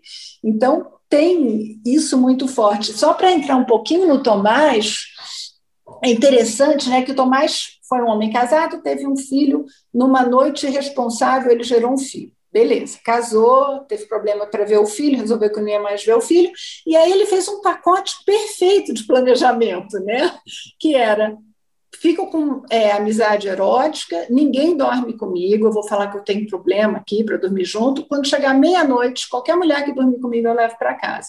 Quando a Teresa foi até lá, né, é, ele ia aplicar esse pro, projeto, esse plano nela. Só que ela chegou com a barriga roncando, morrendo de fome, até ela fala que sente vergonha disso, é muito interessante, né? E a fome dela era no corpo e muitas outras também. Só que ela está febril, então eles fazem amor rapidamente e ele não tem para onde levá-la, porque né, ela deixou as coisas na estação de trem, ele ia levar ela para um hotelzinho, mas ela estava com febre. Aí ele dorme com ela e gosta de ter dormido com ela. E aí ele tenta refletir, né? Como é que ele conheceu a Teresa, que foi uma sequência aí junguianamente de sincronicidades, ele foi nessa cidade onde ela morava, é, substituir um colega que teve um problema no ciático, e aí ele fala várias vezes do número 6, ela número saía seis. às seis da tarde, ele ia ter que embarcar às seis horas, aí, tem uma, aí ele tenta né, encadear. O que, que foi essa chegada? Ah, foi enviada para mim num cesto. Ela, foi, ela é uma criança que foi enviada para mim num cesto. Ele até constrói uma imaginação, um aspecto simbólico, e aí ele compara a chegada da Teresa, que aí quebrou esse planejamento dele, que já funcionava há 10 anos, perfeitamente bem, né? com como é que ele construiu a carreira de médico, que vai um pouco ao encontro ao início do livro, né? que a vida não tem sentido. Né? Buscar um sentido pode ser né, buscar um kit para a vida. De quem é esse sentido? Se ela é esse movimento constante do presente. Então, também eu gostei muito dessa reflexão, de comparar esses dois aspectos. E aí, realmente, Tomás, quando a Teresa voltou né, para Zurich, tem esse aspecto dela se sentir fraca, mas também tem o um aspecto das traições, porque ele não voltava para casa e em Praga ela tinha muitas outras coisas, ela conhecia pessoas, ela falava, claro, né, lá ela não falava a língua, então ela também ficou muito isolada, né, e, e as amizades eróticas não pararam lá, então por vários motivos ela resolve voltar com a cachorrinha, enfim, tem muita coisa. Tem muita coisa, muito bom. É, uma coisa que eu também achei bem interessante é, foi, eu, eu achei que, em termos de comparação assim com, a, com as redes sociais, tem um trecho em que a Sabina fala: viver para Sabina, viver na verdade, não mentir nem é, para Sabina, viver na verdade, não mentir nem para si nem para os outros, só é possível se vivermos sem público, havendo uma única testemunha de nossos atos, adaptamos-nos de um jeito ou de outro aos olhos que nos observam. E nada mais do que fazemos é verdadeiro. Ter um público, pensar num público, é viver na mentira. Sabina despreza a literatura em que o autor revela toda a sua intimidade e também a de seus amigos, porque para ela quem perde sua intimidade perde tudo achei esse, achei essa frase super interessante, assim, no contraponto uhum. que a gente vive atualmente, né? Porque se quem perde a sua intimidade perde tudo, e hoje, com a questão das redes sociais, com essas vidas amplamente abertas, então, quanto tem se perdido de uma é, originalidade, de uma honestidade consigo próprio. Então, esse esse é, trecho eu também achei bem interessante.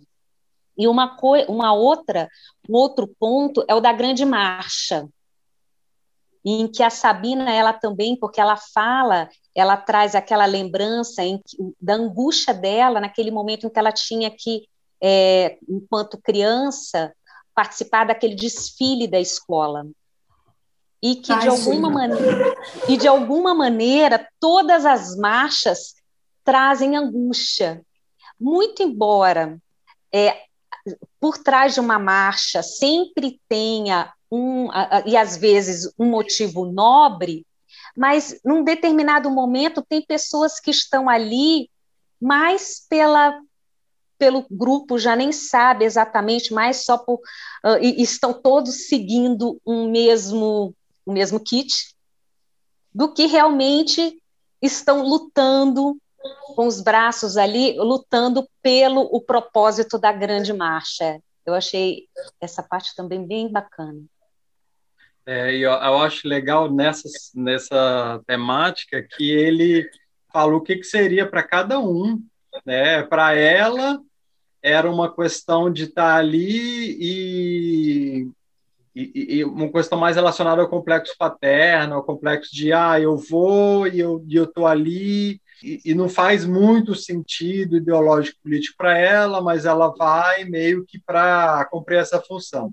Já para o Franz, é, é uma questão de que ele não viveu nada parecido no país dele, e quando ele passou um tempo na França, tinha essas, essas marchas, e ele ia lá, e ele se empatizava assim com a causa e ia, mas não era nada autêntico para não era nada autêntico para ele, né? Era algo até que o encontro deles, o encontro do Franz com a Sabina, a, a Sabina está é, tá criticando uma pessoa erudita que está lá é, na Suíça falando como que as pessoas que estão sofrendo nos países comunistas deveriam agir, né?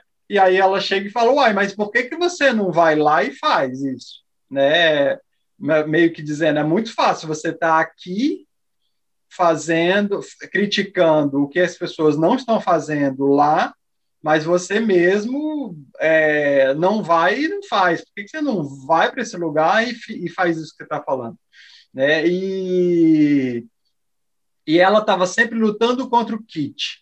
Né? Então, ela lutava contra o kit é, da, da marcha quando estava lá, e depois ali ela luta contra o kit desse de que você tem que se mostrar numa postura, e até, até alguém que uma hora que contrasta ela, o Franz fala, fala para ela, aí ela fala, não, eu não sou contra a, a grande marcha, eu sou contra o kit, né? Eu sou contra a, a, obrigação de ter que assumir uma posição que todo mundo acha bonita e ficar repetindo, né? E isso nunca mais, isso nunca foi tão atual quanto os momentos que a gente está vivendo agora.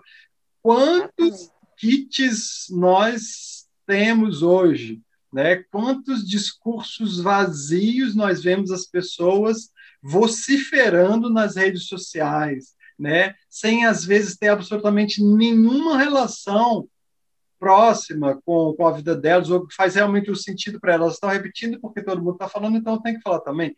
A gente fala, nunca houve tantos cientistas políticos de, de cabaré quanto a gente vê hoje. Né? Cientistas políticos de boteco que estão lá sem nenhuma profundidade né, e sem nenhum conhecimento é, político e social mesmo de causa, e mais são mestres em argumentar e contra-argumentar tudo. Se não tem uma resposta, vai lá, copia e cola a do coleguinha que ele sabe que tem um conhecimento maior.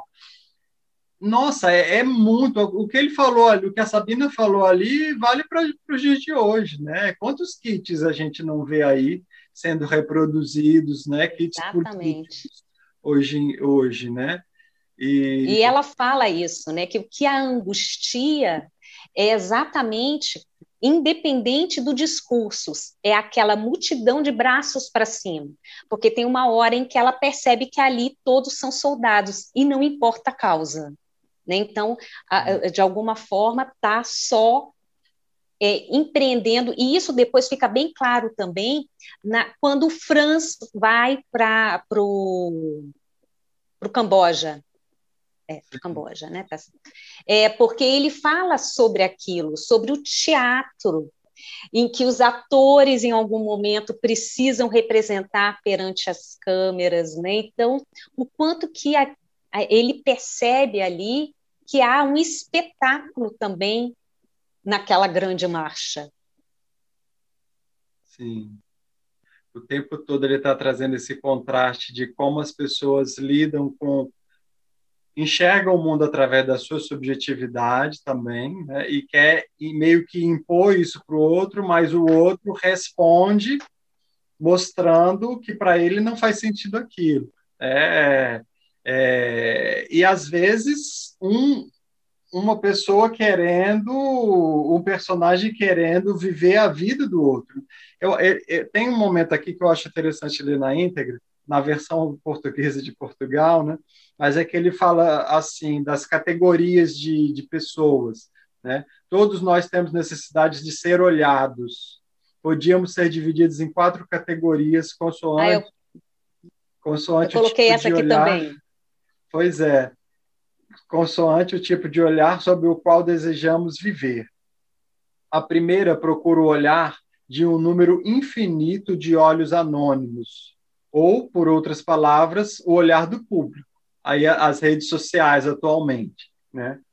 É o caso do cantor alemão e da estrela americana, como é também o caso do jornalista de queixo é, de Rabeck estava habituado aos seus leitores e, quando o seminário foi proibido pelos russos, teve a impressão de ficar com a atmosfera cem vezes mais rarefeita. Para ele, ninguém podia substituir os olhos anônimos.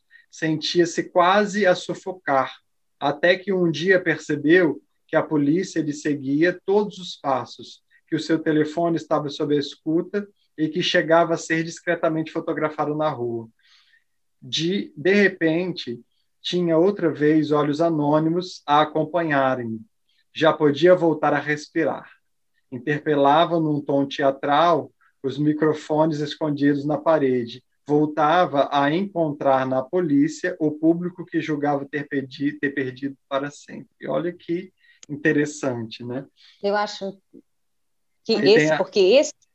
Desculpa, termina. Hum, então. Não. Aí a segunda categoria incluem-se aqueles que não podem viver sem o olhar de uma multidão de olhos familiares. São os incansáveis organizadores de jantares e de coquetéis. São mais felizes que os da primeira categoria, porque, quando estes perdem o público, imaginam que as luzes se apagaram para sempre na sala da sua vida. É o que mais dia menos dia lhes acontece a todos os desta segunda categoria, estes sim acabam sempre por conseguir arranjar os olhares de que precisam. Então, o primeiro é o olhar de multidão do público. Esse são vários, a segunda categoria são vários olhares mais familiares. O público pode ser desconhecido, né? O familiar já são de pessoas mais próximas. É... O terceiro são os que necessitam do olhar do amado. Sim, mas ele vai. Aí, é o que mais tinha executado. Os dessa categoria, estes sim acabam sempre conseguindo já olhares e crescer. Marie-Claude e a filha são deste gênero. Vocês, vocês lembrarem, Marie-Claude é aquela dos coquetéis, né, das vernissagens, daquela aquela que vai fazer sempre o social e que inclusive é anfitriã. É, exatamente. Seria um tipo sentimento, né, que está ali o tempo todo se relacionando com o público e, e preza bastante isso, por isso, né? Vem a seguida, é, vem em seguida a terceira categoria, a categoria daqueles que precisam estar sempre sob o olhar do ser amado. Então, vai reduzindo aí, né? Do público desconhecido, de um público familiar, e agora a pessoa põe num trono um ser que vai ser aquele que vai estar sempre sobre a fantasia desse olhar, né? A sua condição é tão perigosa como a das pessoas do primeiro grupo. Se os olhos do ser amado se fecham, a sala fica mergulhada na escuridão. É nesse tipo de pessoas que devemos incluir Teresa e Thomas. Finalmente, há uma quarta categoria, bem mais rara, que são aqueles que vivem sob os olhares imaginários de seres ausentes. São os sonhadores. Por exemplo, Franz foi até a fronteira cambojana un, unicamente por causa de Sabina. Dentro do alto do, do ônibus, né, é, que a estrada tailandesa faz balouçar violentamente, só sente o seu longo olhar pousado em si. O filho de Thomas pertence à mesma categoria, chamar-lhe-ei Simão, vai com certeza gostar de ter o nome bíblico como pai. O olhar a que aspira é o olhar dos olhos de Thomas. Né? Então, essa última categoria aí é, é parecida com a outra, mas na verdade é que não necessita da presença desse ser que foi idealizado, né?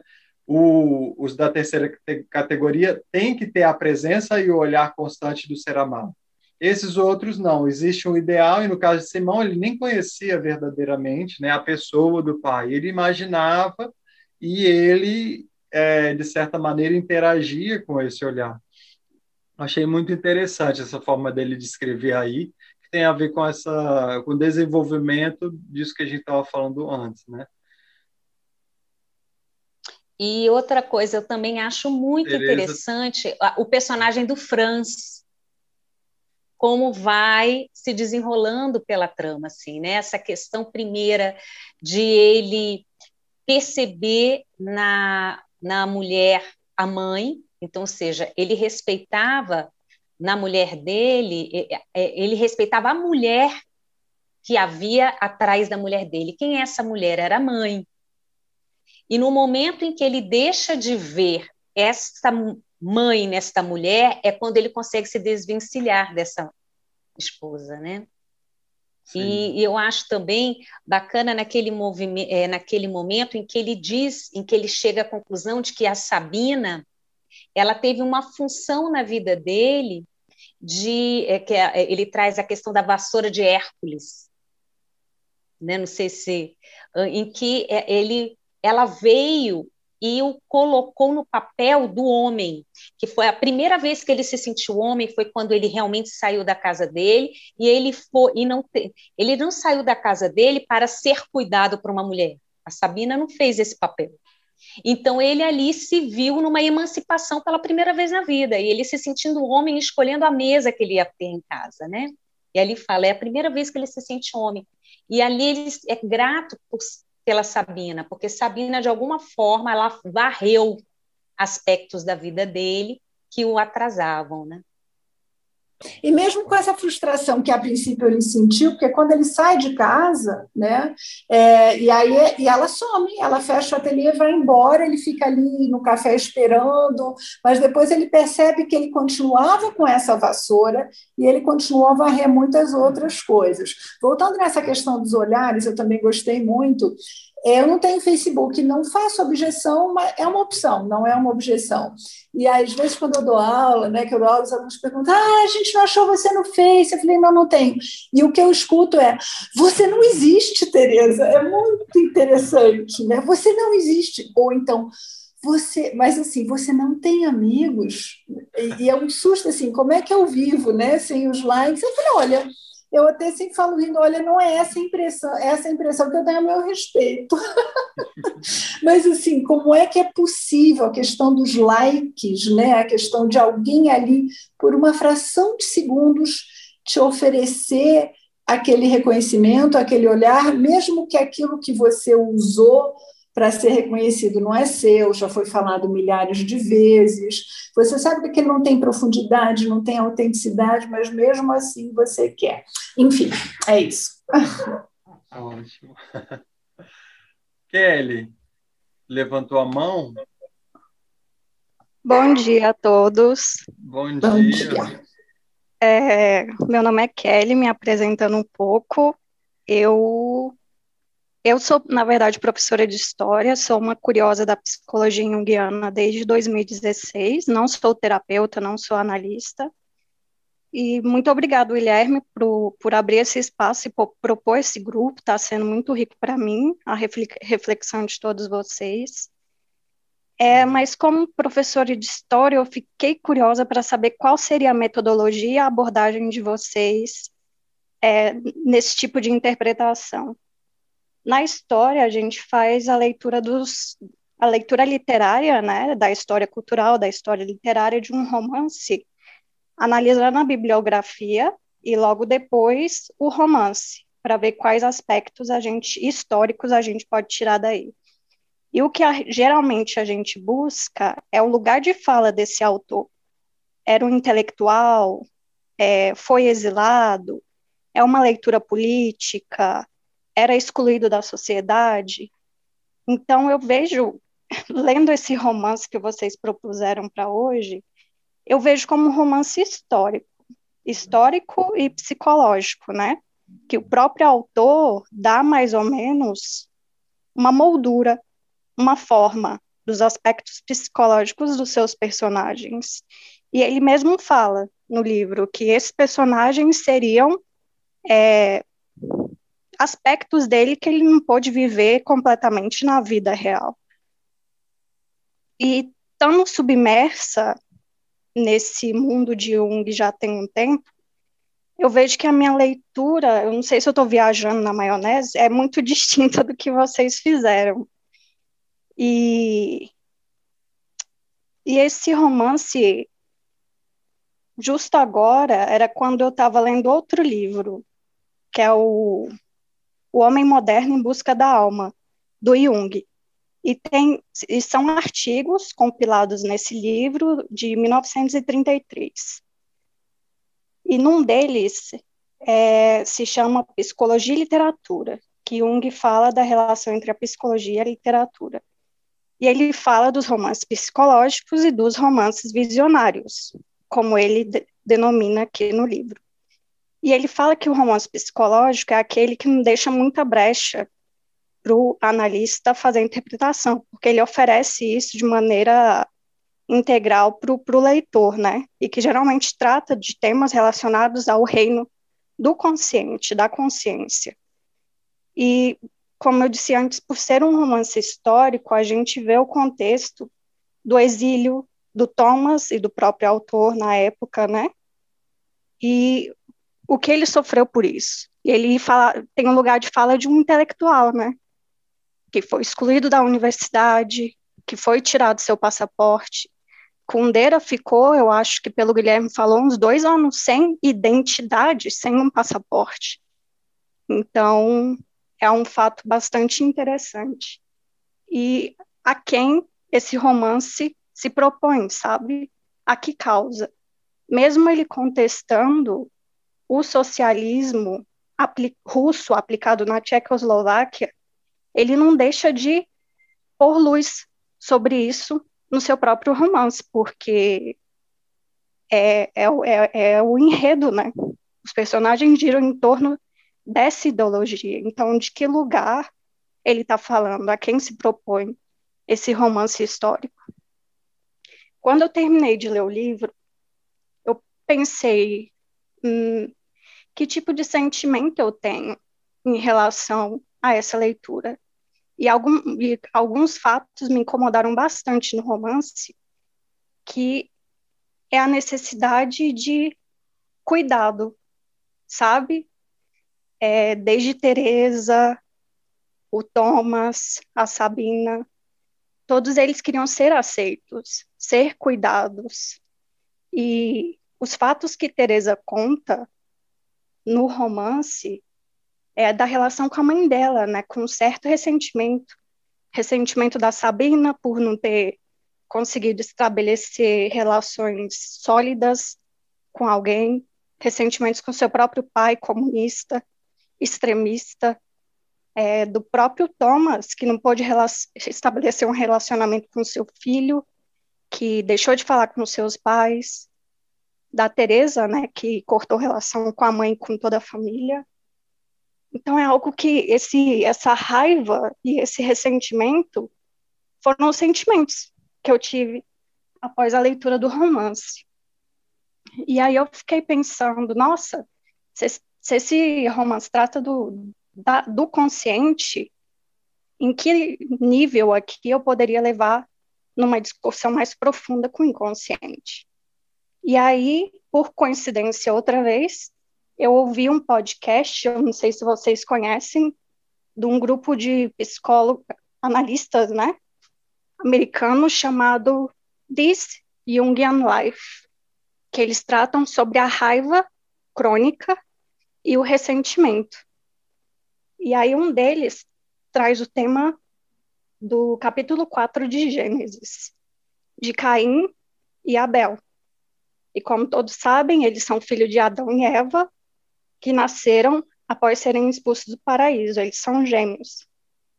Só relembrando um pouco. é, Abel era pastor e Caim era fazendeiro.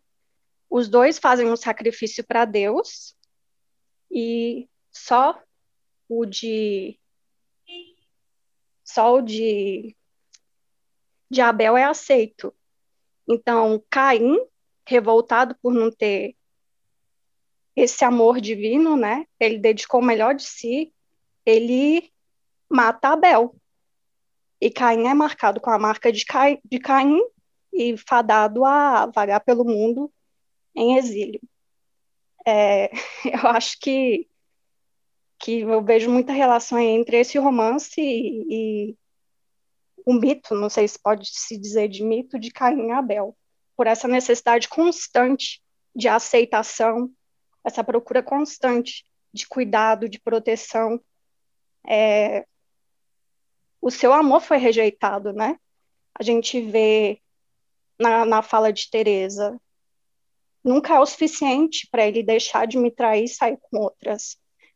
Mas ainda assim ela se conforma com a mão dele segurando a mão dela pela noite, ou quando ela começa a tremer. E, e o que me faz lembrar bastante é, de talvez de relacionamentos hostis, né? Onde um sempre procura a reação do outro, é, com a esperança de que algo, de que essa recompensa ao final, né, da aceitação do que ela tem a oferecer, aconteça e ela aceita, seja aceita através do olhar do outro, né? E por ser um livro tratado é, sobre uma ideologia extremista, né? É, eu não sei quem falou essa frase, mas eles falam: se você quer se sentir bem, seja um, extremista, porque o bom é você e o mal está no outro. É como se fosse uma autodefesa nessa batalha interna aí, é, que traz né, a, o sentimento de rejeição e, e ressentimento. É, e também a inadequação, né? A Sabina ela é incapaz de aceitar alguém que oferece o que ela deseja, né? Como o Franz ofereceu. Ela se sabota, porque ela tem muito ressentimento em relação ao pai dela, né? Essa relação aí do, do complexo paterno. E aí, é, os últimos as, os últimos momentos do romance me chamou muita atenção, porque uma resolução desse problema do ressentimento, né, ou da raiva, é, seria ir para dentro. E eu vi o último sonho da Teresa e o último momento do livro, que foi quando a mariposa passou pela lâmpada, né? Uhum. Como uma, um chamado para ir para dentro. Esse alívio e essa soltura, né? E às vezes eu vi o comportamento da Teresa em relação ao Thomas como uma tentativa de destruir ele realmente, igual ela mesma falou. Está no próprio discurso dela, que, que já o que a gente não pode ter, pois que destrua. Uma atitude vingativa e niilista mesmo. E, mas eu acho que é muito válido esse romance, no sentido da gente pensar que esse tipo de dinâmica pode ser solucionada através do, do relacionamento, né? O próprio Thomas e a Teresa no final do, do livro ali, é, falando abertamente, frente a frente, e esse livro resgata muitas memórias, né? Do que foi vivido, e talvez algumas que foram proibidas de se lembrar até agora, né, em cada personagem, por sentir que eles não podem lembrar. E eu acho que a grande, o grande sinal aí seria negar a unilateralidade, ter uma relação positiva com o ego. Que a gente vê a Teresa na frente do espelho, que a mãe tinha o mesmo costume de fazer isso. Enfim, é, essas são minhas reflexões e espero que não tenha viajado muito na maionese. Eu gostaria de saber de vocês é, se eu falhei em algum momento e o que pode ser tirado disso. Obrigada. Obrigado, Kelly. Não, não, que isso, não existe isso. É, essa, é, a, primeiro que suas, a sua visão e a sua perspectiva é bastante pertinente e, e acho que não cabe a nenhum de nós julgar né, se o que você disse ou deixou de dizer é, é ou não re relevante. Essa foi a sua visão e, particularmente, eu acho bastante interessante, né? Realmente é um romance com forte carga histórica, né? É um romance histórico e é um romance que tem grande carga autobiográfica também. Não é só alguém que escolheu falar sobre um momento histórico específico é alguém que escolheu falar sobre um momento histórico que ele passou na vida pessoal e esteve intimamente envolvido, né? Porque o Milan Kundera ele é uma pessoa que foi expulso, inclusive, do país de origem, porque foi contra, na Primavera de Praga, né, a invasão russa e porque foi considerado persona não grata. Então, muitas das vivências dos personagens, e aí eu acho que isso é diluído aí entre Sabina, Teresa e, e o Tomás, é, com certeza devem ser vivências pessoais dele. Né? Eu comecei o encontro falando que eu não fazia uma leitura muito junguiana desse desse texto e mais freudiano ou nietzschiana, até mesmo porque Freud tem forte influência nietzschiana, mesmo que ele não admitisse, né? Ele tem coisas que ele copia praticamente de Nietzsche. É, é uma visão mais é, passiva, vamos dizer assim, né? Não há uma proposta de terapêutica do personagem, como a gente vê no teatro mágico, por exemplo, da última obra que a gente a, a, analisou, do Hermann Hesse, o teatro mágico é uma imaginação ativa do, do autor. Né? Ele está ali entrando em contato com as questões dele e, e se propondo a agir diferente. Eu acho que é uma proposta bem diferente do que a gente vê dos personagens aqui. É mais um processo de aceitação de quem eu sou e da onde eu vi, e aprender a viver bem com isso e a partir daí construir, né? E aí por isso que eu trago essa visão mais nietzschiana ou mais freudiana. E aí a, a partir daí construir uma forma de viver, né, da melhor forma possível dentro disso, não há uma proposta de transformação, pelo menos essa é a minha visão. Né? Não uma proposta terapêutica de nenhum. Ah, e os encontros, os encontros são complementares, o que é complementar por si só já busca um equilíbrio. Então você vê claramente que a presença de Teresa na vida de Thomas dá sentido para coisas que antes ele não via, né, dá importância. E assim como da mesma forma, é, Teresa também aprende muito com com Tomás, né? Isso daí provoca e promove um, um crescimento né, e um desenvolvimento desses personagens nesse sentido, mas você não vê. É, e essa é a proposta nietzschiana mesmo, né? e alguns criticam, seja a psicanálise freudiana, ou seja mesmo essa postura nietzschiana, alguns podem entender por um olhar, de certa maneira, mais. Ah, tudo bem, os fatos são assim, eu vou eu vou aprender a lidar com os fatos da melhor maneira possível, mas tudo bem, não não tem essa visão de transformação que o Jung aponta, se a gente for pegar, por exemplo, a prática da psicoterapia, né? O Jung vai propor que de certa maneira, a partir do momento que eu confesso e me reconheço nessas confissões, que eu elucido as transferências, né, e que eu recolho essas transferências, essas projeções, que eu faço um processo de reeducação, né? Eu posso atingir aí o último estágio que seria uma transformação, através até de uma reconfiguração é, da, da minha estrutura, né? Psíquica.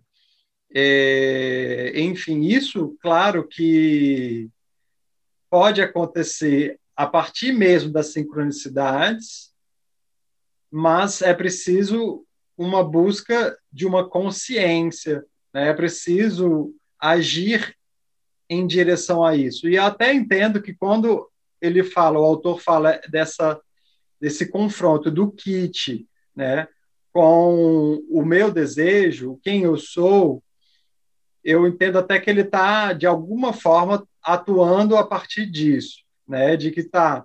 Então, se eu buscar sempre me perceber nesses movimentos de psicologia de massa e sair deles conscientemente, até a gente pode estar falando em algo parecido com a individuação.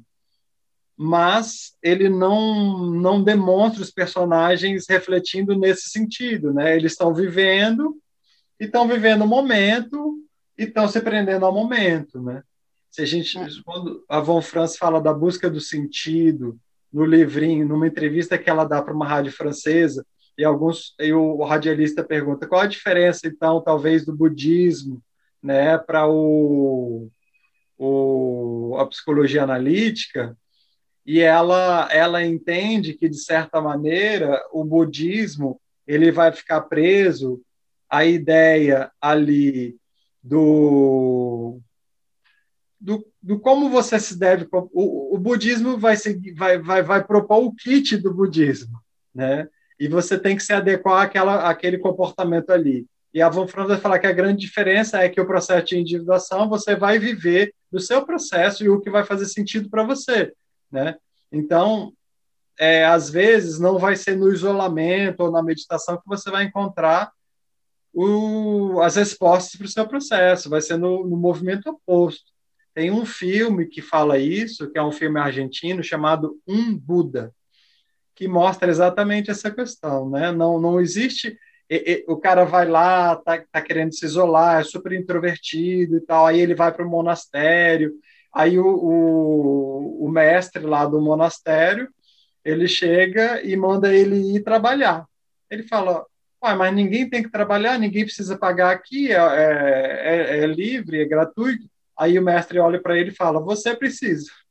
Simples assim, o processo dele não era igual ao processo dos outros, né? Enfim, mas é, mas, sim, por exemplo, nesse. Quer falar, é, Cris? É, só que exatamente isso. Acho que a gente não tem como mergulhar no inconsciente sem ter uma consciência bem estabelecida primeiro. Eu acho que o, esse romance fala muito sobre isso, né? Essa noção de quem eu sou, onde eu estou, Sim. e do, da questão do Kist. E eu acho que, como eu estou mergulhada muito nessa questão do simbolismo do inconsciente, foi uma tenta minha interpretação foi uma tentativa de, de suprir essa falta de mergulho no inconsciente no romance, né? Mas é um romance histórico, então. É, a, é a própria análise do sonho que ele faz, que é riquíssima, mas é uma análise mais freudiana, é uma análise causalista a gente poderia propor uma, uma visão finalista, que é uma visão junguiana, para o sonho da Teresa. Né?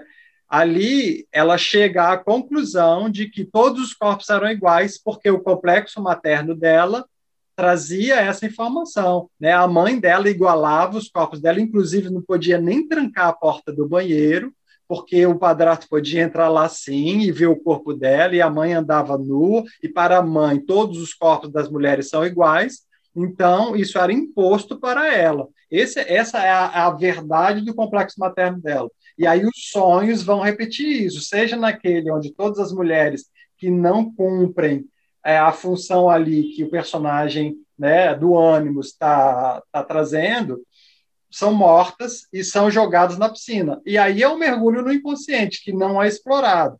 Né? E depois, no além-vida, tem um carro onde todos os corpos das mulheres também estão nus e são iguais, e riem da cara dela, assim como a mãe fazia, e, e questionam e brincam né, com tudo que ela vai falar ali, de novo, para trazer. Aí a conclusão que ela chega, que é uma conclusão causalista, e que é genial, de novo, repito, não tem nada de errado, nenhum problema em fazer uma leitura causalista, é que o, a relação que ela estava tendo com o Thomas ativava um complexo materno e fazia ela se lembrar constantemente que o corpo dela era igual ao de todas as mulheres. Ela não tinha uma individualidade, ela não fazia, não fazia nenhuma diferença, né? Agora, se a gente fizer uma análise finalista desse sonho, a gente podia propor, e se fosse se, se alguém fosse terapeuta da Teresa e estivesse propondo uma dinâmica, né, é de qual seria a finalidade dessa mulher aí que vai morrer por estar seguindo né, cegamente esse complexo materno. E esse complexo materno está inconsciente desse complexo materno e ele está se ativando o tempo todo. Aí se podia falar num recolhimento da projeção, ali poderia se falar numa conscientização que talvez ela ampliasse esse complexo do eu, né, e que de certa maneira a libertasse do fardo e do peso de estar sempre repetindo e constelando o complexo materno. Essa seria uma leitura mais junguiana, mas não é a leitura que é proposta. Né? Ela fica na causalidade e ela lida com isso. Essa que também é a diferença de uma, de uma psicoterapêutica, né, psicanalítica, ou da psicologia analítica junguiana. Né? A visão causalista, reducionista, né, materialista, freudiana, ou uma visão é, sintética, né, construtivista, é, simbólica do ser humano, que amplia, né, que é a visão junguiana. A Janine quer falar. É, é, antes, eu acho que a, a Tereza, é, não, a Tereza Cristina, eu acho que é. Ah. Ela quer falar antes. Diga.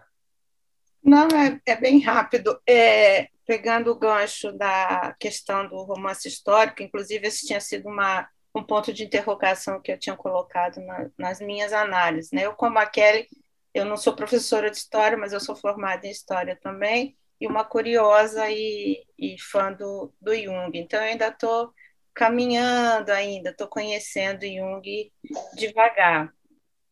Então, eu não fiz uma análise tão psicológica tão, tão profunda, né? Mas, no fato, em relação ao romance histórico, o que me, me impressiona bastante é que apesar, porque a, a, a, Primavera de Praga é, o pano de, é um pano de fundo na história dos quatro personagens. Os quatro personagens, eles são, ele, em algum momento da história, a Sabina não, a Sabina é uma, é uma eterna, como é que a gente fala, não é migrante, como, como, qual é a palavra que a gente usa hoje para as pessoas que saem da, do seu país e vão para outro? Tem um refugiado.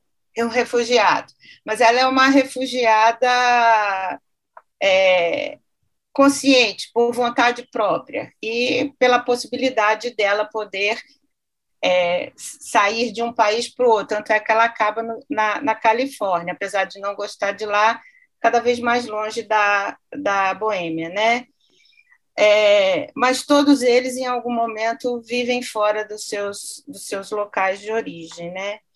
E no caso da, da Teresa, quando ela está em Zurique e que é, em Zurique, quando ela leva as fotos que ela tirou durante a, durante a invasão dos tanques, que a pessoa que vê suas fotos não dá importância, dizendo que aquele assunto já não, não tinha é, é, interesse mais, e ela fala: não, mas as coisas ainda continuam acontecendo em Praga.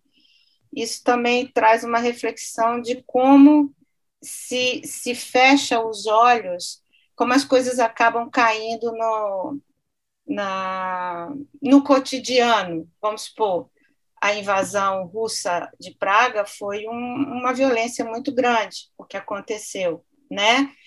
E o que eles viveram lá e estavam vivendo, para eles ainda era uma coisa muito contundente, ainda era forte, né? E ela, quando aquilo foi desprezado de uma certa maneira por uma pessoa fora de Praga, isso tem um, certo, um certo impacto nela. Talvez tenha sido isso até que a, que a tenha motivado a não, a não querer fotografar cactos, porque a, o, o que tinha dentro dela ainda estava muito recente, ainda era muito, muito presente, né? No mundo era presente no mundo, mas não era visto, não era não era valorizado, não era dito, né? E ficou assim por 20 anos, por 21 anos, né? E o caso de, de você perceber, é, partindo para a questão da, da escolha da vida, da, da, da optar pela leveza ou pelo peso, é, daquilo que você carrega, daquilo que é importante para você e o que não é. E isso demonstra, é, a gente pode, eu pelo menos enxerguei como cada um sendo o, o, o agente da sua própria história. E tanto e o, o, próprio o próprio Thomas com a, as manifestações com a, mani, com a única manifestação intelectual que ele teve e a Teresa com as fotos que ela fez eles ela, eles também foram agentes da, daquele momento histórico de que Praga viveu isso foi importante para eles isso é, Desculpa, eu. Cris, eu, eu apertei sem querer, eu ia mutar o meu e mutei o seu. Desculpa. Oi.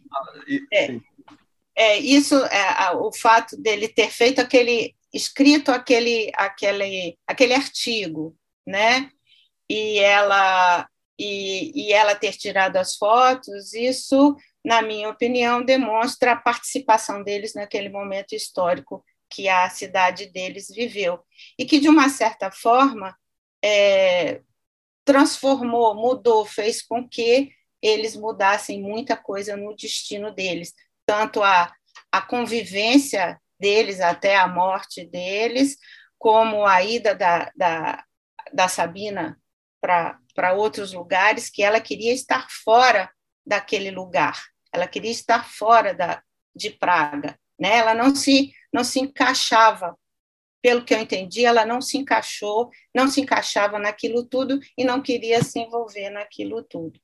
Então, eu vi muito mais é, com esse viés da história, né, que eu pesquisei muito sobre a Primavera de Praga para poder entender e fiquei e, e, me, me, e grati, fiquei gratificada quando eu vi que tanto Thomas como a Teresa é, se, se ainda estavam ainda vivendo revoltados e, e como que eu, que eu vou dizer, inconformados com aquilo que estava acontecendo no, no país deles, o que aconteceu com eles lá, né? É isso. Janine, deixa eu só fazer dois comentários, vai ser rápido, tá? Você quer entrar. Eu queria só é, comentar a minha participação, que na entrevista do Milan Kundera, um, um fato que me marcou muito e que eu queria compartilhar aqui, que ele ressalta, ele como homem, né, fala da força e da importância da cultura para além da política. Né? E, e quando o Guilherme faz referência ao parágrafo 272 sobre o amor fati, ele fala assim: alguém que disse sim, esse sim à vida, ao momento presente, que tem essa relação também com o prazer.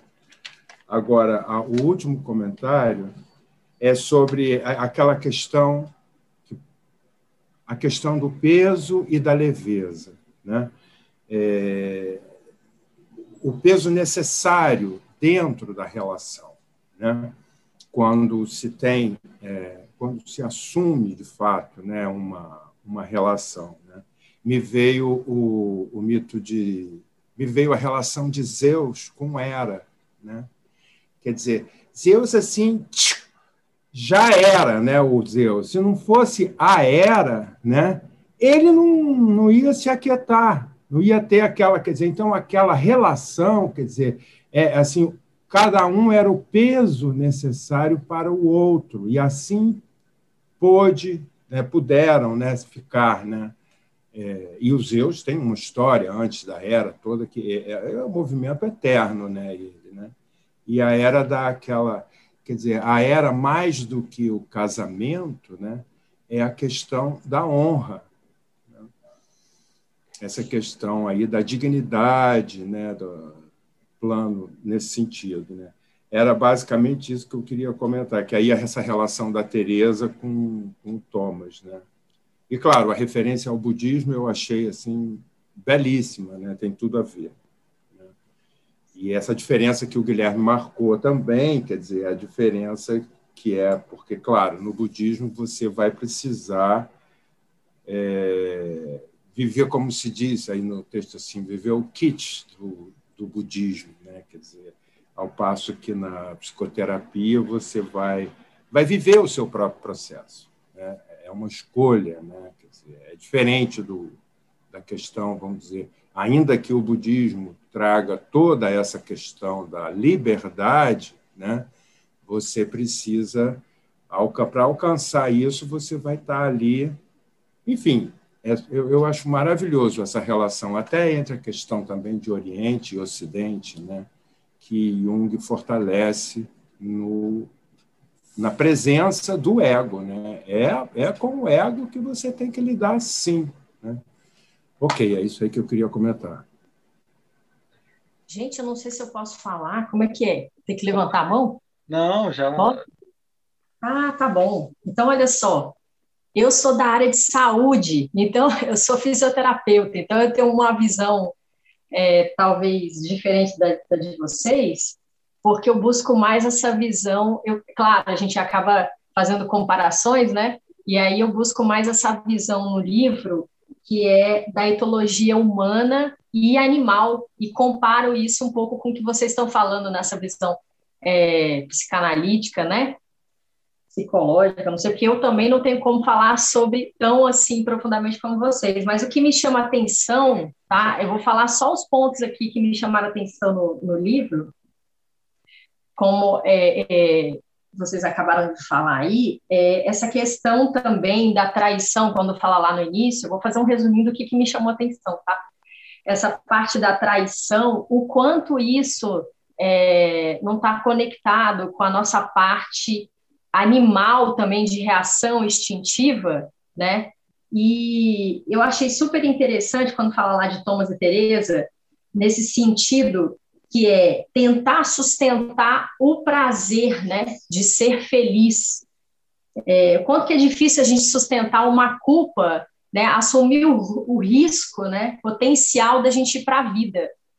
E aí, quando a gente fala sobre traição, entra esse contexto que algumas pessoas falaram que tocaram, que acho que toca todos nós, é, o quanto a gente não busca por igualdade também, né? É, e no texto fica bem, bem, bem mostrado isso, quando cada um tem um extremo, Thomas e, e, e Teresa, de relação, porque cada um tem uma percepção é, totalmente diferente uma da, do outro, né? E é, nessa construção de reações que vão sendo ligadas, porque ali tem uma sensação de, de abandono, né? Ou de, de mágoa, e aí tem essa culpa, que é uma culpa que eu creio que seja ligada a essa questão de eu vou ser feliz, eu vou sustentar isso, o quanto isso pesa, né? E, e também me veio uma visão assim é, relacionada à nossa parte histórica, quando a gente fala de punição, autopunição, essa relação do, do da, das mulheres nuas lá que vão para a piscina, me, me, lembrou muito aquela, aquele inconsciente coletivo de uma, de uma de uma parte nossa que tem sai do matriarcado, entra no patriarcado, e aí as mulheres lá que saem, né, todas saem nuas lá da caverna, daquela época das cavernas do, do Paleolítico, entra na, né, nessa parte da, das mulheres que, que perdem o poder, e aí tem uma vingancinha, né, dos homens quando eles assumem lá os poderes. Uma dessas mulheres se rebela me lembra muito essa revolução das mulheres também, é, quando uma dessas mulheres fala assim, eu não quero participar desses rituais que os homens agora impõem, né, nessa, na questão do patriarcado, e vai lá para a mata, é, elas não, não aceitam aquilo que é imposto. Me lembrou bastante essa parte quando fala lá do, dos sonhos, né? Que, que remetido aos sonhos. E eu achei assim, eu tô achando super rico essa, esse encontro de vocês. Eu tô aqui nesse local, lugar, né? Mais para escutar e, e absorver os conhecimentos de vocês, porque tem lugares que a gente senta na mesa para falar e outro a gente receber. Então, eu quero agradecer demais aí, porque eu, tô, eu acho que escrevi umas 10 folhas aqui de tanta coisa que está me ajudando, viu? Gratidão mesmo. Que bom, que bom. Seja muito bem-vinda e toda fala é bem-vinda. É ótimo ver essas diferentes perspectivas, né? Porque realmente um livro, ele primeiro, a leitura de um livro vai passar pela, pelo filtro de subjetividade de cada um que está lendo.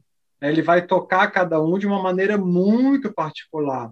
E é isso que a gente está querendo explorar aqui. Né? Claro que tem um viés de, de estudo, um viés de, de compartilhar conhecimentos, mas isso não é o, o único e o principal objetivo desse grupo. Né? É um grupo onde a gente lê um livro e troca as nossas impressões. Isso é que é o mais rico. Né? É, assim como no livro também eu vi que tem a necessidade aí de ser olhado, né? Como vocês falaram, da gente ser visto, a nossa necessidade, quanto isso é necessário, a gente também pertencer a um grupo, né? então, a, nem que seja para beber ali da fonte, né? Sim, sim. Então, muito agradecida aí, que vocês são maravilhosos, eu estou amando. Ah, obrigado a você também pela participação.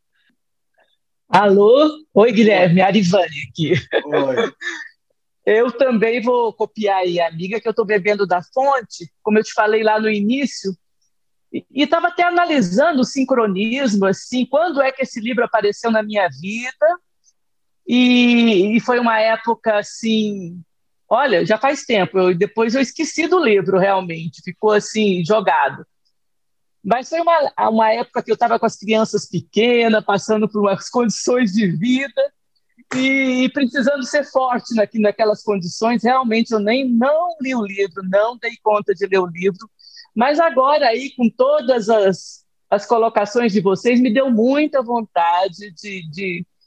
E agora eu estou mais forte, com, com menos crianças para cuidar. estou numa época boa de voltar e dar uma lida, uma analisada. Quer dizer, os livros também nos encontram, e às vezes, numas épocas que, que, que não dá para ler, não é isso? Mas tá muito, muito obrigada aí pela colocação de todos vocês. Muito, e eu vou tentar agora dar uma olhada nesse livro e, e vivenciar as coisas. É, com mais carinho. e com mais força também, talvez. Sim, sim. Obrigada a todos aí. Que isso, obrigado, Ari. Eu, sobre isso que vocês estão falando, eu li ontem vendo, né, fazendo aqui uma organização para preparar um textinho de introdução para a gente trocar uma ideia aqui. É, eu vi algumas pessoas. No YouTube, se você escrever Milan Kundera ou Insustentável Leveza do Ser, vai sair algumas pessoas que têm o hábito de fazer análises literárias, né? curtas análises, assim, tipo uma, uma leve resenha. E aí eu teve lá e tal, eu vi a resenha, aí eu, eu baixei o olho assim nos comentários. Eu nem estava lendo os comentários, mas aí baixei, me chamou a atenção, eu, eu baixei o olho assim. Aí era uma mulher e ela falava Vamos ser sinceros, ao ler esse livro, a única vontade que dá é pegar e esfregar a cara desse Tomás no asfalto. e aí você já vê que tem um viés todo pessoal e subjetivo. Né? Ali, de certa maneira, afetou ela de uma forma que pegou aí essa sombra de um machismo, dessa traição, né? de, de, de algo que, de certa maneira, tocou mais forte para ela. E talvez uma mulher que esteja muito afetada por essa questão realmente tenha muita dificuldade de ler um livro se ela for pegar e, e, e, se afetar toda vez que o Tomás vem com essa temática da traição, que é uma temática muito forte, né? Tanto da parte do, e eu acho interessante que é equilibrado, porque é tanto da parte da Sabina quanto da parte do Tomás, né? Os dois têm uma característica similar. Os dois estão ali é, faz parte da questão deles, da vida deles, essa questão da traição, porque tem toda uma lógica, tem todo um contexto, né, que, que é trazido para a gente no, no, no, livro. Não é como a vivência da Teresa que quis ir por vingança, né? E, mas se a gente, o Jung fala, se a gente está afetado por um complexo, a gente muitas vezes, quando algo engatilha ele, nós não conseguimos ver além do complexo. E aí a gente vai ficar preso naquela dinâmica. E aí a gente vai se espelhar, e a gente vai ficar com raiva, e aí a gente para de ler um livro. E o que é.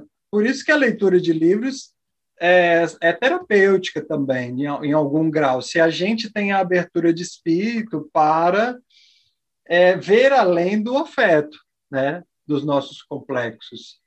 E, e esse livro, com certeza, afeta politicamente, né, afeta é, relacionamentos, afeta por di di diferentes frentes, assim, né? É um livro intenso, é um livro profundo.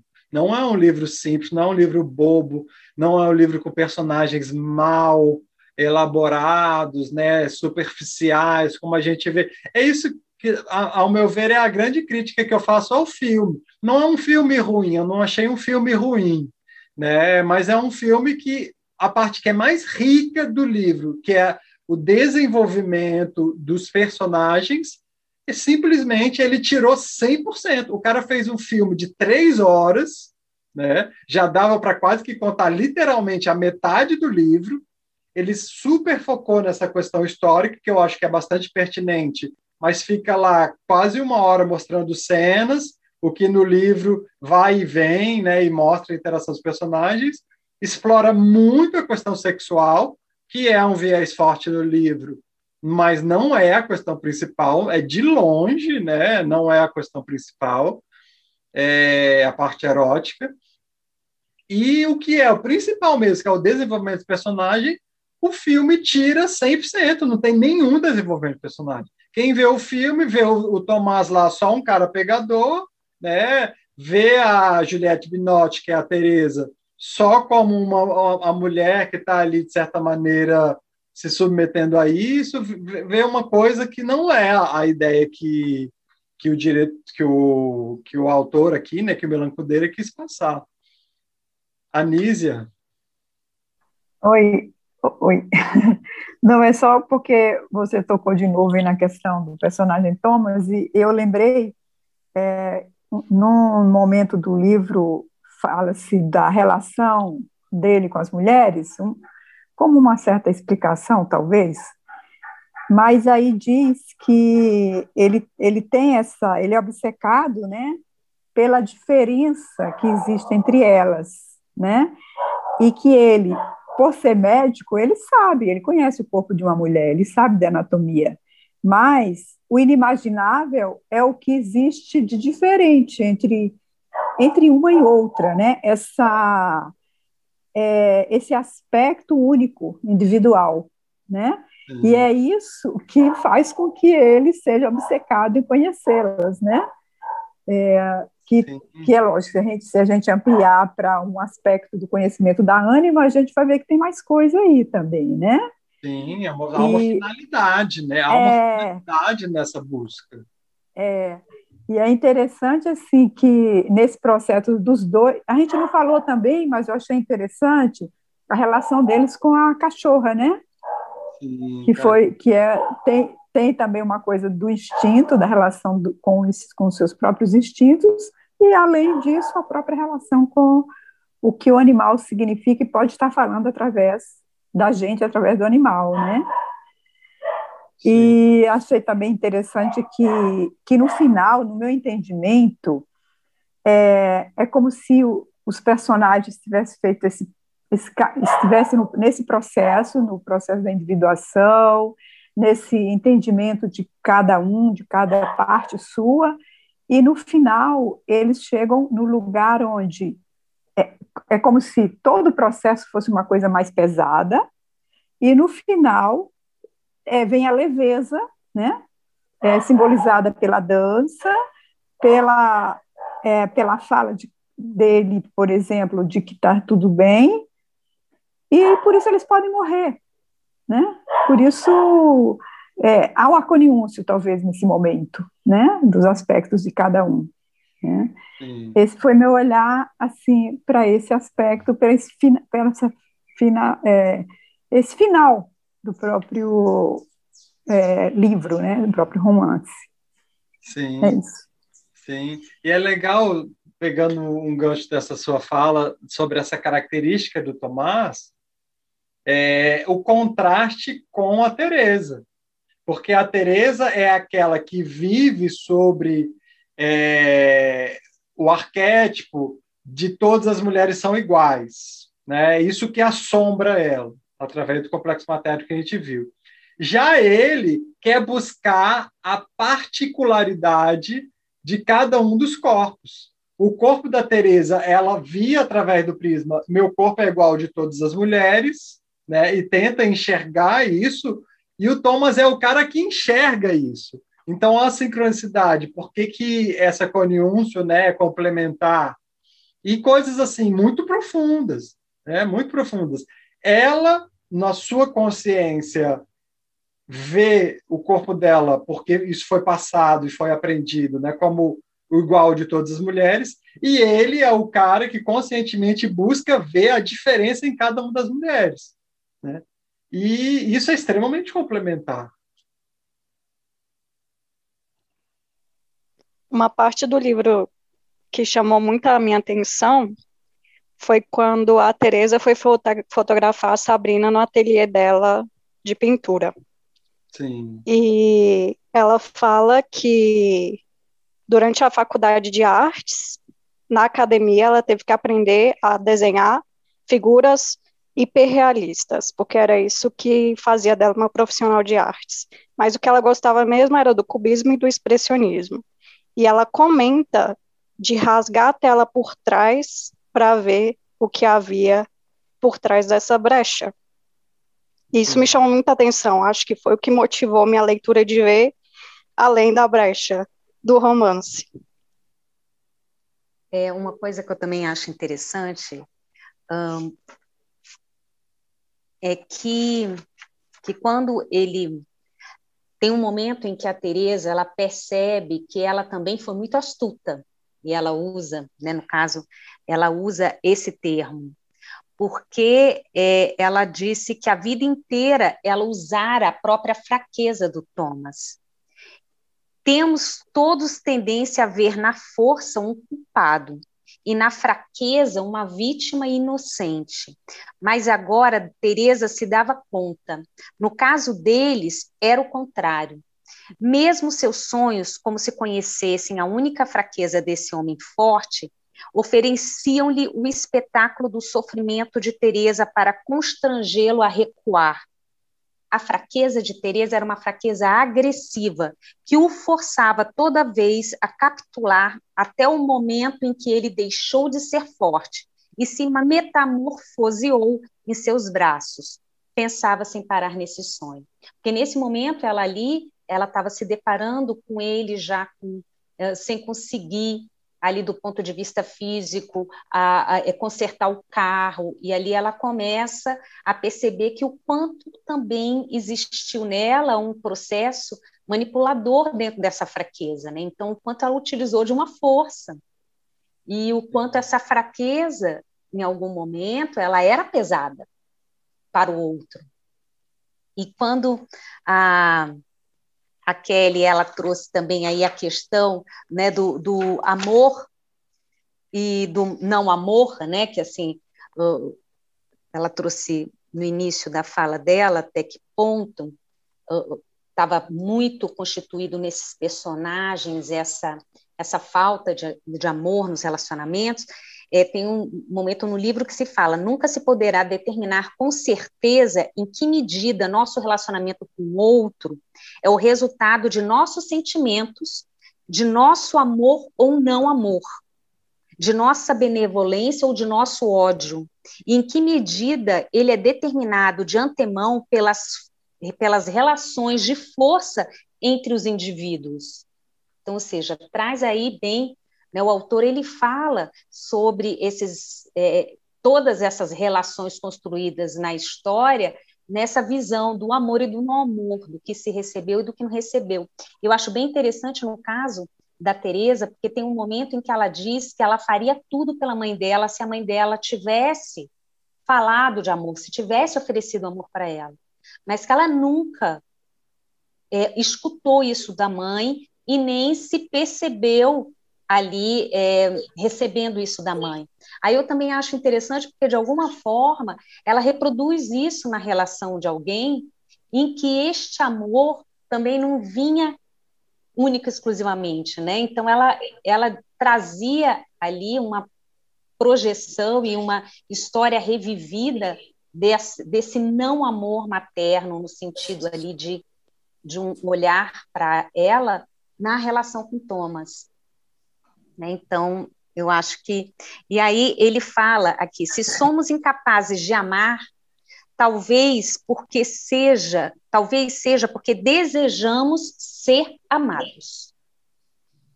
Quer dizer, queremos alguma coisa do outro, o amor dele, em vez de chegar a ele sem reivindicações, desejando apenas a sua simples presença.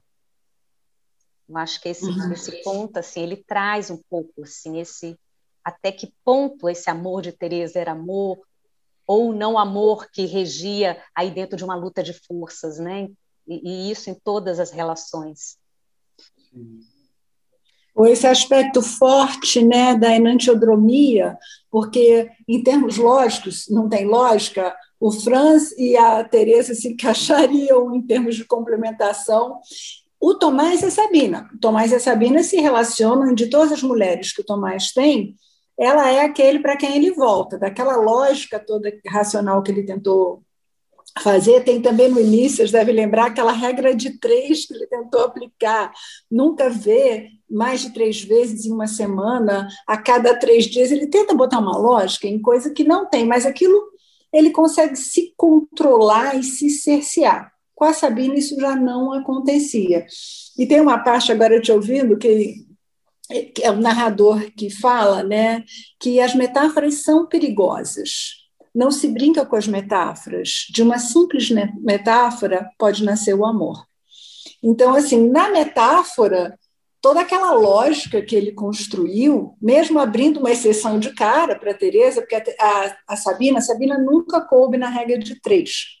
Ela sempre teve a parte. Mas, como ela tinha um movimento muito parecido, não colocou em risco aquele controle que ele exerceu durante 10 anos sobre a expressão da vida amorosa e sexual dele. Tem também outros momentos que ele vai perdendo isso. Quando ele encontra com aquela mulher, eu adorei aquela descrição, uma das mulheres que ele lava os vidros e se relaciona, né? A mulher girafa cegonha. ele é bastante surpreendido ali né, na maneira que, que ela o aborda, né, que ela interage com as iniciativas dele. então, os movimentos. É, espelha, ele é bastante surpreendido ali naquela situação. E isso que eu estava falando, a, a Tereza, né, ela é, ela era ativa nessa, manipulava, ela, ela não estava ali, né? Tanto é que no próprio sonho dela, ela falou: eu vou fazer umas flexões e agachamentos, mas agora eu não aguento mais fazer isso. E no, no sonho dela, ela não é uma das mulheres abatidas.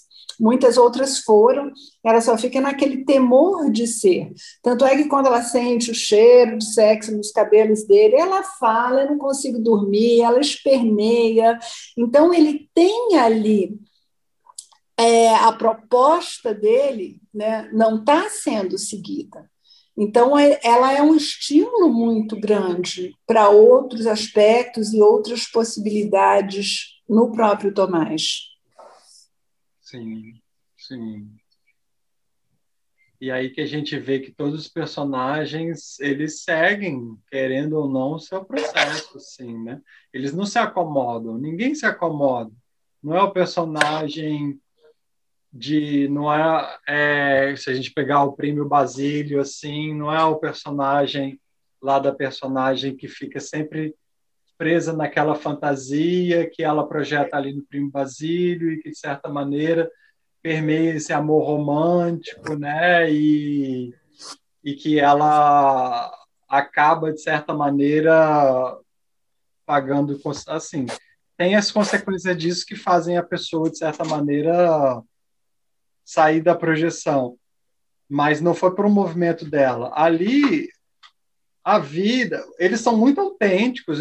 Isso, lendo o livro, o que mais me impressionou foi a autenticidade de cada um. Né? A autenticidade e, e a aceitação, assim, das dificuldades, dos defeitos e a reflexão sobre essas questões também. Reflexão, isso é, reflexão profunda. E isso daí, eu mais cedo eu falei da questão de, do, do processo de individuação, eu não quis, assim, dar, todo, todos nós, o, é, o processo de individuação, como Jung diz, é inexorável, né? não é uma escolha sua. A vida vai te colocando diante de situações que vai promovendo a possibilidade, através desses encontros e desencontros, né, que você recolha as projeções e vá se identificando e vá se tornando esse indivíduo. Né? Então, é, é claro que acontece, é claro que a gente pode ver o processo de individuação dos personagens. Eu não quis, não sei se ficou a ideia que eu passei que não, quando eu falei que não tem essa leitura, não é como se o autor focasse nisso, como a gente vê em Hermann Hesse né? que era o processo dele mesmo. Mas é muito rico ver essas complementariedades, como eu falei ali, quando a Anísia falou, né? esse desenvolvimento que a própria Teresa agora trouxe em, relação à conscientização e à reflexão. Eles estão o tempo todo se percebendo, né? e mesmo na falha. O Franz, o Franz de certa maneira, é, acabou a gente pode ter essa interpretação assim, né? Pô, ele morreu de forma tola, né? Foi lá, comprou o kit, chegou lá, acabou envolvido. Foi enganado assim da forma mais boba, aquela maneira que ele foi enganado, assim, você fala, gente, não é possível que ele vai cair nessa. Caiu, né? Levou um é. tiro. É. É. Mas, agora, um aspecto interessante do Franz é quando ele chega lá e vê que a Sabina não está lá, chega lá com as malas e tudo, ele espera um dia, espera dois, depois aquilo me surpreendeu muito, ele acha ótimo. Né? Ele já está com a vassoura de Hércules na mão, tem outras coisas que ele quer varrer. Aí ele vai viver a história dele com, a com uma estudante de óculos, ele não fica ressentido, ele se adapta a ter aquele olhar imaginário dela e, e, e, era aquilo que ele precisava, não era da Sabina propriamente dita, ele se dá conta daquilo. Ah, também achei incrível esse momento do Franz.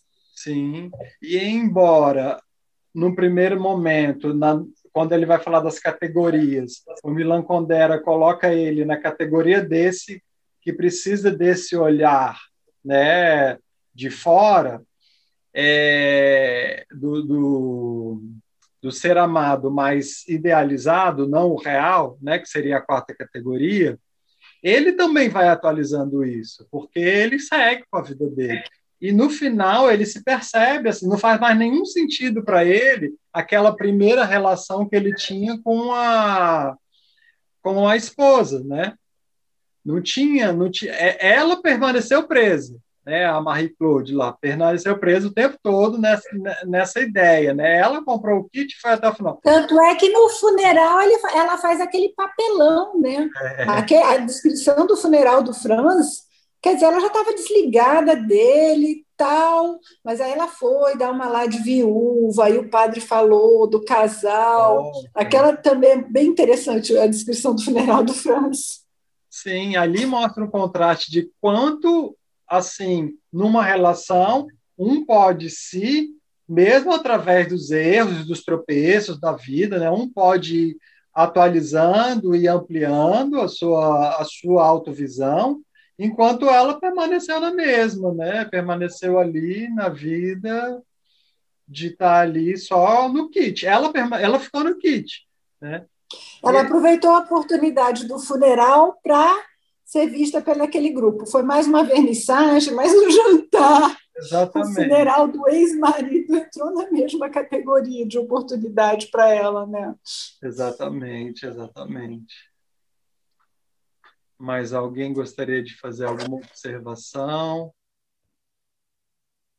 Bom, esse livro, a primeira vez que eu imaginei falar sobre ele, eu tinha até imaginado dividir ele em partes e falar em dias diferentes, porque ele realmente é um livro bastante complexo. Então, é claro que aqui a gente não esgotou todas as leituras e possibilidades que poderia se fazer né, dele. Imagino que foi, foi muito tempo investido na construção dele, no desenvolvimento desses personagens, né? Se vê que foi um trabalho cuidadoso. É, então, eu acho que a gente até explorou bem, né? Conseguimos aí ver de diferentes ângulos. Agradeço a presença e participação de todos que estiveram de todos que falaram, de todos que observaram também e colocaram de alguma maneira aí né, sua energia e sua atenção nesse projeto. Espero que a gente possa continuar né, compartilhando e crescendo juntos. Lembrando que o próximo encontro ele vai ser daqui a um mês. Eu, de novo, peço desculpas porque esse encontro foi antecipado, né? Não era só por uma questão de eventos específicos da semana que vem, é porque eu faço parte de um grupo que é nos sábados à tarde e é todo o último sábado do mês à tarde. Então, para mim, fica muito pesado o dia inteiro num sábado ficar por conta dessas atividades, né? Então, como eu vi que ia sempre chocar, eu já preferi, como está no início, né? Infelizmente, a gente sacrificou aí uma semana, que atrapalhou talvez alguém de finalizar o livro a tempo, mas a partir de agora a gente fica sempre, não vai ficar mudando sempre não, tá, gente? Também queria passar isso para vocês. O pro... Aí vai ser os terceiros finais de semana, né? O próximo dia 17 de abril, a gente vai fazer o encontro do livro Metamorfoses, de Kafka, né? Metamorfose e que é um autor que também aí tem características parecidas, né, dessa desse grupo que a gente está pegando no primeiro momento. E é isso.